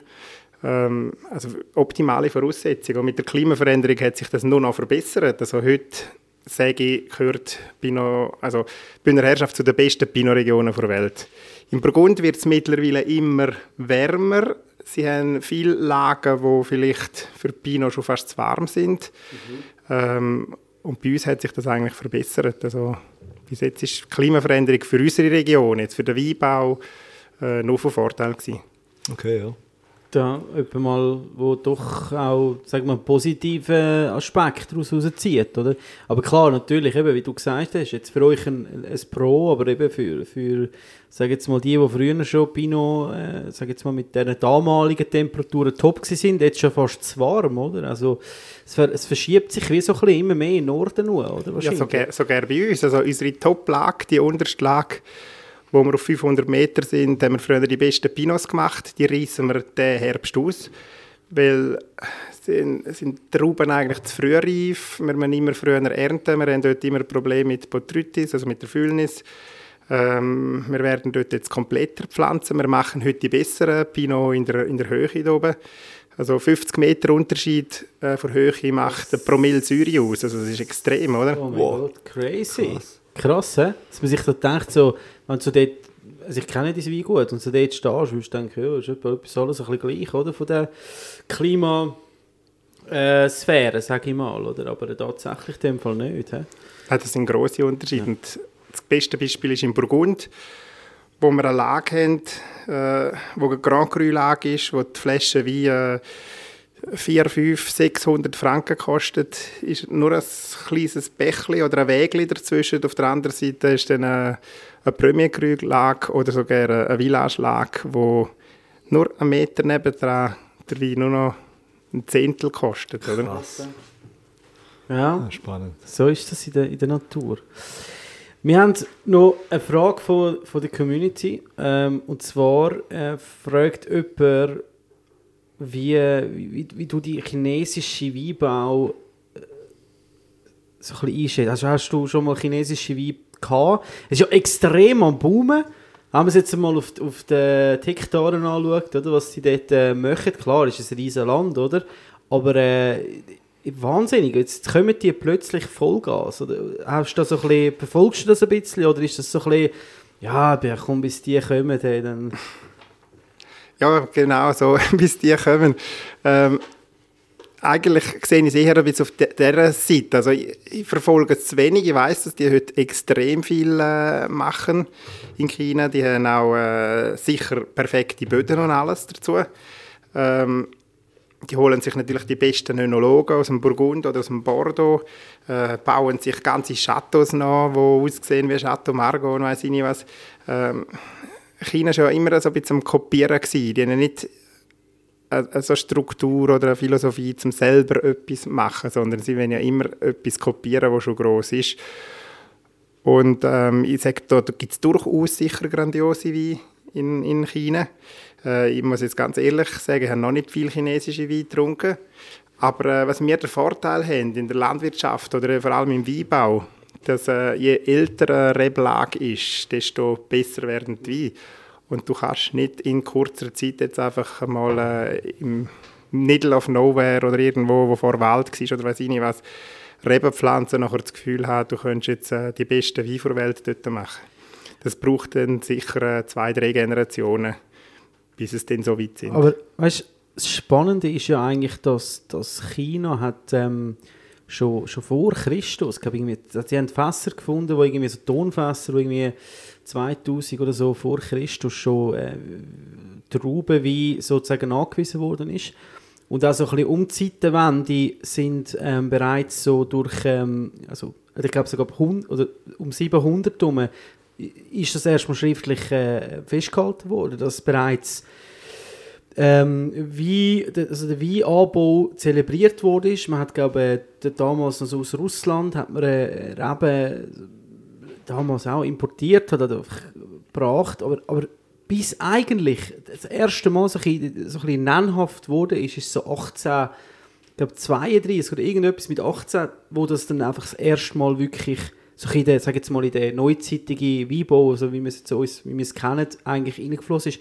Eigentlich mega interessant, eben, wie du wieder gesagt hast. Und jetzt plötzlich, oder, kaufen die, die haben dann angefangen, eben so, so aus, aus USA und, und aus Europa aus ähm, Reben einzukaufen, oder, Sauvignon Blanc oder, oder Cabernet Sauvignon. Ähm, und, und wie du gefragt hast, kopieren das wirklich so eins zu eins, oder? Also da werden Leute eingeflogen, wird denen viel Geld zahlt, oder? Ähm, dass, dass sie das jetzt so können zelebrieren Und ich frage mich dann wirklich so ein bisschen, was, was ist denn ihre Motivation dahinter, oder? Wenn sie daraus einen ein, äh, ein, Export äh, provozieren, also wenn sie machen, dass sie den Wein können können.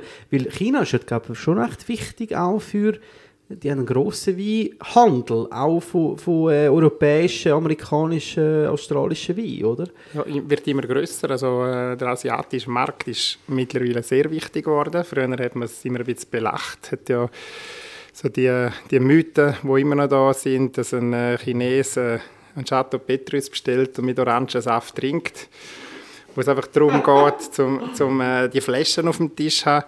Ähm, ich hatte drei Wein in Singapur, wo ich eigentlich die Meinung auch ein bisschen revidieren habe auch immer so ein bisschen das Belach aber heute haben wir äh, Chinesen oder eben Asiaten, die extrem gute Weinkenntnisse haben, sehr viel verstehen von Wein und es ist äh, heute ein wichtiger Markt. Also äh, Hongkong zum Beispiel ist wirklich so ein bisschen Drehscheiben auch äh, für, für den Wein, was angesagt ist. Was, äh Deine Weine dort auch schon äh, gehandelt worden, oder? Ja, also wir haben, äh, unsere Weine eigentlich auf verschiedenen Märkten. Wir exportieren ja relativ wenig, also mhm. etwa 5% die wir exportieren, aber äh, das ist sicher Hongkong wichtig, Singapur, Tokio, äh, und in Amerika haben wir einen Händler in New York und einen in äh, Los Angeles, also in, in Kalifornien. Und äh, ja, dadurch sind wir wirklich auf diesen wichtigen, guten Märkten schon auch positioniert. Mhm. Und für uns ist heute sogar das Thema, das hätte ich mir vor fünf Jahren noch nie erträumen lassen, dass mittlerweile schon Thema ist äh, Fälschungsschutz auf unseren Flaschen. Also jetzt bei der letzten mm. Etikette haben wir da ja. schon verschiedene Sachen müssen einbauen mhm äh, habe ich früher noch belacht, als Jan Martel mal zu mir kam und hat gesagt, hast du schon mal daran gedacht, äh, wegen, wegen ja. Schutz für, für die Flaschen, habe ich, habe ich lachen und heute ist es wirklich ein Thema, vor allem auf dem asiatischen Markt, wo ja so viele gefälschte Flaschen rum sind, äh, ist für ein teures Produkt, eine teure Flasche wie relativ wichtig, dass die gesichert ist. Ja, ja das, das absolut, das ist ja wie Gut, Fälscher wird es immer geben und Fälscher sind auch nicht dumm und nutzen die Techniken von heute, um äh, auch da irgendeinen Weg zu finden. Oder? Zum, äh, was, was machst du denn da für Sicherheitsmerkmale? Äh, Machst du irgendwie Wasserzeichen oder... Also gibt es verschiedene Sachen. Ich sage jetzt natürlich auch nicht alles, was drauf ist, aber ähm, es, gibt, es gibt Weingüter... Der, der es gibt Zhang Wing Deng, los zu. Nein, es gibt Weingüter, wo, wo äh, zum Beispiel ganz bewusst, ich weiß jetzt bei Romani Conti, die haben in den Schriften drin haben sie auf der Rückenetikette gewisse Buchstaben aus einer anderen Schrift wählen, wo man fast nicht einmal sieht, aber auch eine mhm. andere Schrift, jedes Jahr einen anderen Buchstaben. Mhm. Das weisst, in, in dem und dem Jahrgang ist, ist dort äh, ein Buchstabe, sieht aus wie ein Druckfehler drin, aber das wird bewusst eingesetzt. Oder äh, ein UV-Spot, also äh, eben, das ist jetzt zum Beispiel etwas, was wir eingebaut haben bei der Rückenetikette, ein UV-Spot, das jetzt in unsere Wein sogar disco-tauglich. Also. da wären wir wieder beim DJ, oder? Jetzt ist er erst Antoine-tauglich, oder? Spannend, spannend. Ja, und dann äh, kommt einfach, wenn, wenn du das UV-Licht hast, hat, äh, kommt, kommt so etwas und das sind eben viele Sachen. Also, aber der sicherste Schutz, was es heute gibt, ist schon, wenn man, wenn man Kapseln versiegelt. Mhm. Also wenn man dort äh, irgendwie einen Kleber drauf hat, wenn der wenn die Kapseln öffnet, dass der Kleber kaputt ist, oder? Okay. Das Einfachste zum Wein fälschen ist immer, wenn du die Originaletikette, die Originalflasche, Originalzapfen hast. Also am einfachsten ist im Prinzip so eine Flasche Wein öffnen, dann trinken und dann nachher tust du einfach wieder mit, dem, mit einem anderen Wein auffüllen und den Zapfen wieder drauf und dann verkaufst du sie nachher. Ah, was? Dann hast du die Originalflasche. Ist das ein gängiges... Ähm ja, da gibt es ganz grosse Fälschen. In Amerika war einer, da haben sie haben sie für x Jahre, das ist sogar eine Dokumentation äh, gedreht worden, der hat in allen Restaurants die äh, teuren Flaschen zusammengekauft, die leeren. Also hat einen Container geleert vor dem Restaurant mit eben teuren Burgunder, teuren Bordeaux und hat nachher den, im grossen Stil den, äh, die Flaschen wieder gefüllt und wieder auf den Markt gebracht. Und da gibt es Sachen, also das ist nicht nur in Amerika oder in Asien, das gibt ja, aber die Frage ist, wie viel, also. wie viel haben sie getrunken und gar nicht gemerkt? Viel. Viel, viel also viel. In, äh, in St. Moritz hat es mal eine Situation gegeben, das habe ich gelesen, dort ja. hat man ähm, an einem grossen Anlass, an einem Event, haben sie Chateau Petrus aus der Magnum ausgeschenkt. Jahrgang weiß ich jetzt nicht, was es war, aber es war ein Jahrgang. Gewesen. Und alle Leute waren happy und haben gesagt, wow, wir haben heute Petrus getrunken, sie waren begeistert, gewesen, äh, haben blöfft damit. Und nachher kommt plötzlich aus Frankreich ein Statement und haben gesagt, ja, in diesem Jahr hat man vom Chateau Petrus gar kein Magnum abgefüllt. Ah. Oder? Das Natürlich ein Flüchtigkeitsfehler. Oh mein Gott, ja. Wer ist jetzt da ja, wer ist jetzt da? Das haben Sie es noch? Haben Sie es, Sie können, weißt du Ich glaube, in dem Fall hat man nicht, das wüsste ich jetzt nicht, das ist äh, schon länger zurück. Aber das gibt es immer wieder. Also Chateau Petrus oder Romane Conti gibt es heute mehr gefälschte Flaschen als echte. Ja, krass? Shit, das, das nimmt mir gar nicht so wahr. Aber ja, logisch. Ich meine, wenn eine Flasche äh, so einen Wert hat, dann, dann lohnt sich ja der Aufwand alleweil, oder? Dumm gesagt. Also, Ja, das ist, äh, und das ist relativ Gottes. einfach zum Fälschen. Es ist Ja. einfacher als irgendwie Ja. Banknoten oder... Äh, aber das sind dann eher etwas. jüngere Weine, die es dann fälschen, nehme ich an. Nein, alles, alles. Also am einfachsten ist eigentlich bei einem Alten, weil da hast du ja nicht jeden Tag zur Kontrolle. Du weißt nicht, wenn er gelagert worden ist. Und eine alte Flasche Wein und dort mit einem anderen alten Wein wieder auffüllst. Aha, okay, der wird aber schon- eben, Also, meine, schon Ein Fälscher ist ja auch blöd, wenn er, wenn er äh, zum Beispiel einen Petrus fälscht und dort dort dann nachher äh, die Crianza Flasche rein. mit einem Pinot Noir auffüllen oder, Ja, mit, ja. Sus- oder mit einem Ja. Amarone. Ja. Ähm, Also die Dann- wird schon auch so ein bisschen... Ja, ich meine, klar, es, es gibt ja so Handwerk, es gibt so einen Kunstfälscher, oder? Wo, wo, wo alles fälscht, von Monet über... Äh, äh, ich weiß nicht was. Und ich meine, ist auch ein grosser Künstler, wenn du denkst, dass der das kann, oder?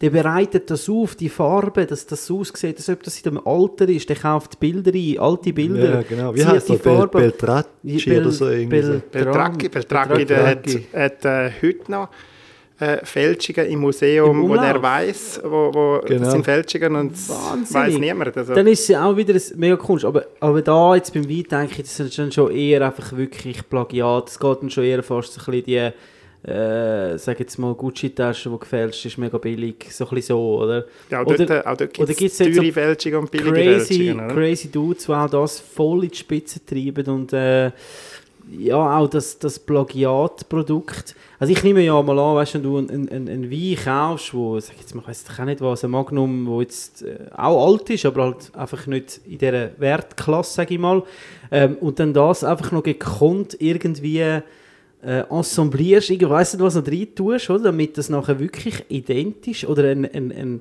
also die wollen ja schon ein bisschen etwas davon verstehen, oder nehme ich jetzt mal an. Oder? Also die werden ja einfach nicht einfach irgendetwas in eine Flasche füllen. Also. Eben, es gibt, äh, gibt gute Fälschungen und schlechte Fälschungen. Also, meine, am einfachsten ist, wenn, die, äh, wie vorher gesagt, wenn eine Flasche eine leere, wo die Originalität und alles Original ist, die wieder befüllt wird. Und dann bist du eben dumm, wenn irgendwie in einem Cabernet nachher ein Pinot Noir oder sonst etwas drin tust.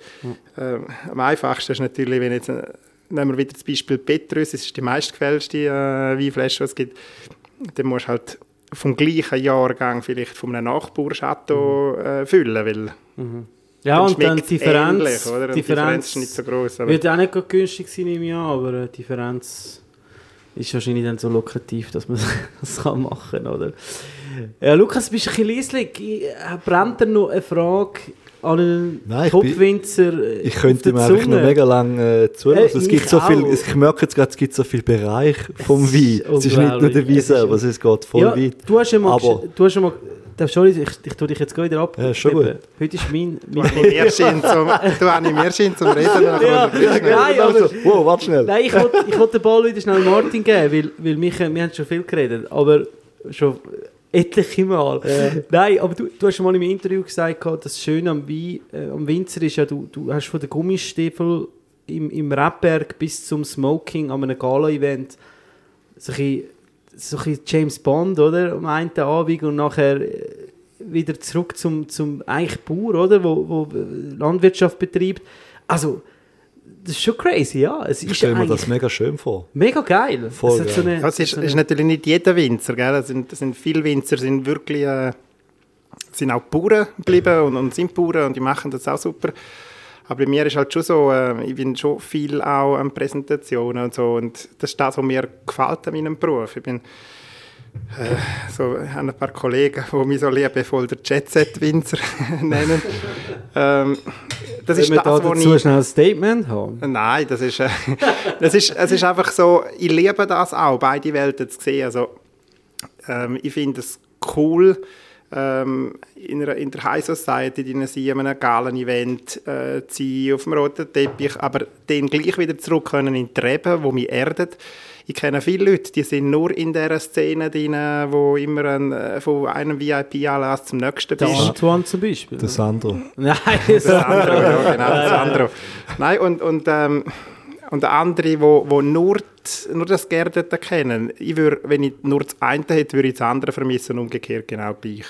Also ich finde es schön, beide diese Welten zu kennen und dass ich das kann in meinem Beruf äh, vermischen. Wie du vorhin gesagt hast, also ich kriege schwarze Finger vom Dreck am Boden ähm, bis zum äh, Galenabend, wo Smoking auftritt. Ich bin in den Gummistiefel im Keller, wo ich, wo ich äh, Tank rauswäsche und genauso gut äh, haben wir ein Interview mit Sandro. Ja, ich sage ja, wieder James Bond halt, oder? Muss, muss, musst du in deine Rolle schlüpfen, oder?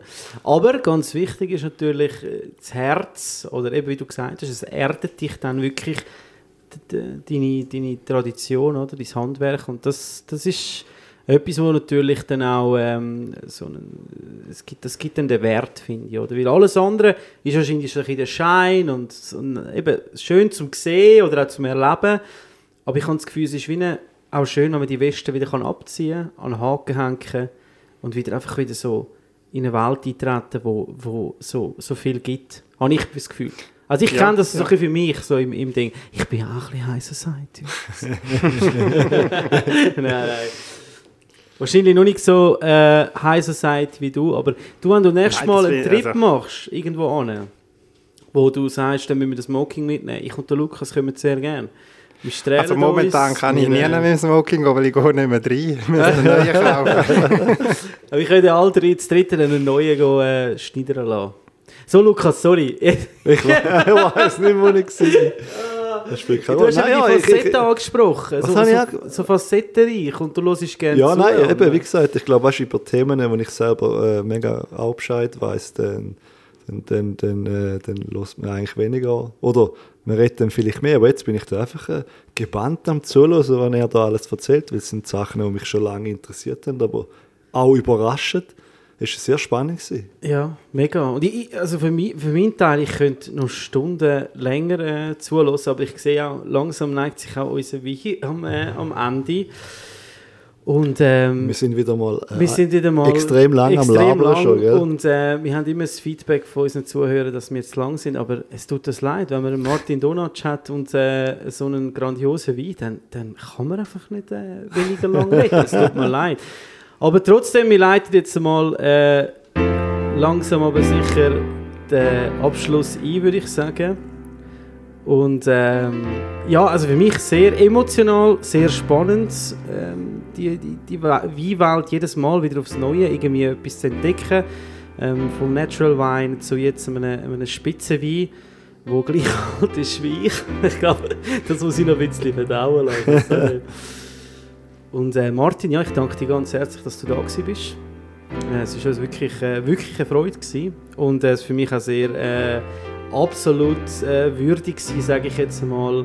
Genauso habe ich mir das vorgestellt, wenn man den Wein aufmacht, äh, so einem guten Gespräch. Ja, Lukas, Ball ist, der Ball ist für ja, ja, ich muss sagen, du hast ja da die Flasche Wein mitgebracht. Ich bin einfach auch sehr dankbar, dass ich dabei sein konnte. Und äh, ich weiß jetzt einiges mehr über Wein ja. und das Drumherum. Und auch ich hätte noch können drei Stunden länger zuhören aber vielleicht müssen wir einfach mal zu Martin auf Malenz gehen. Das machen wir. Das machen wir. Das ist September, wenn es losgeht. Ist gut.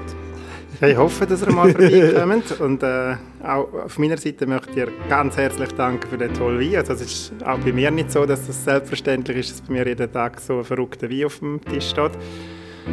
Und äh, schöne Flasche Wein ist immer schön, wenn man das mit lässigen Leuten zusammen trinken kann. Und es war in dem Sinn schön, gewesen, um die mit euch zwei zu trinken. Cool. Das ist doch ein cool. schönes Schlusswort. Ich wünsche einen wunderschönen Abend, Tag wie immer. Ich weiß nicht, wenn ihr es hört. Tschüss miteinander.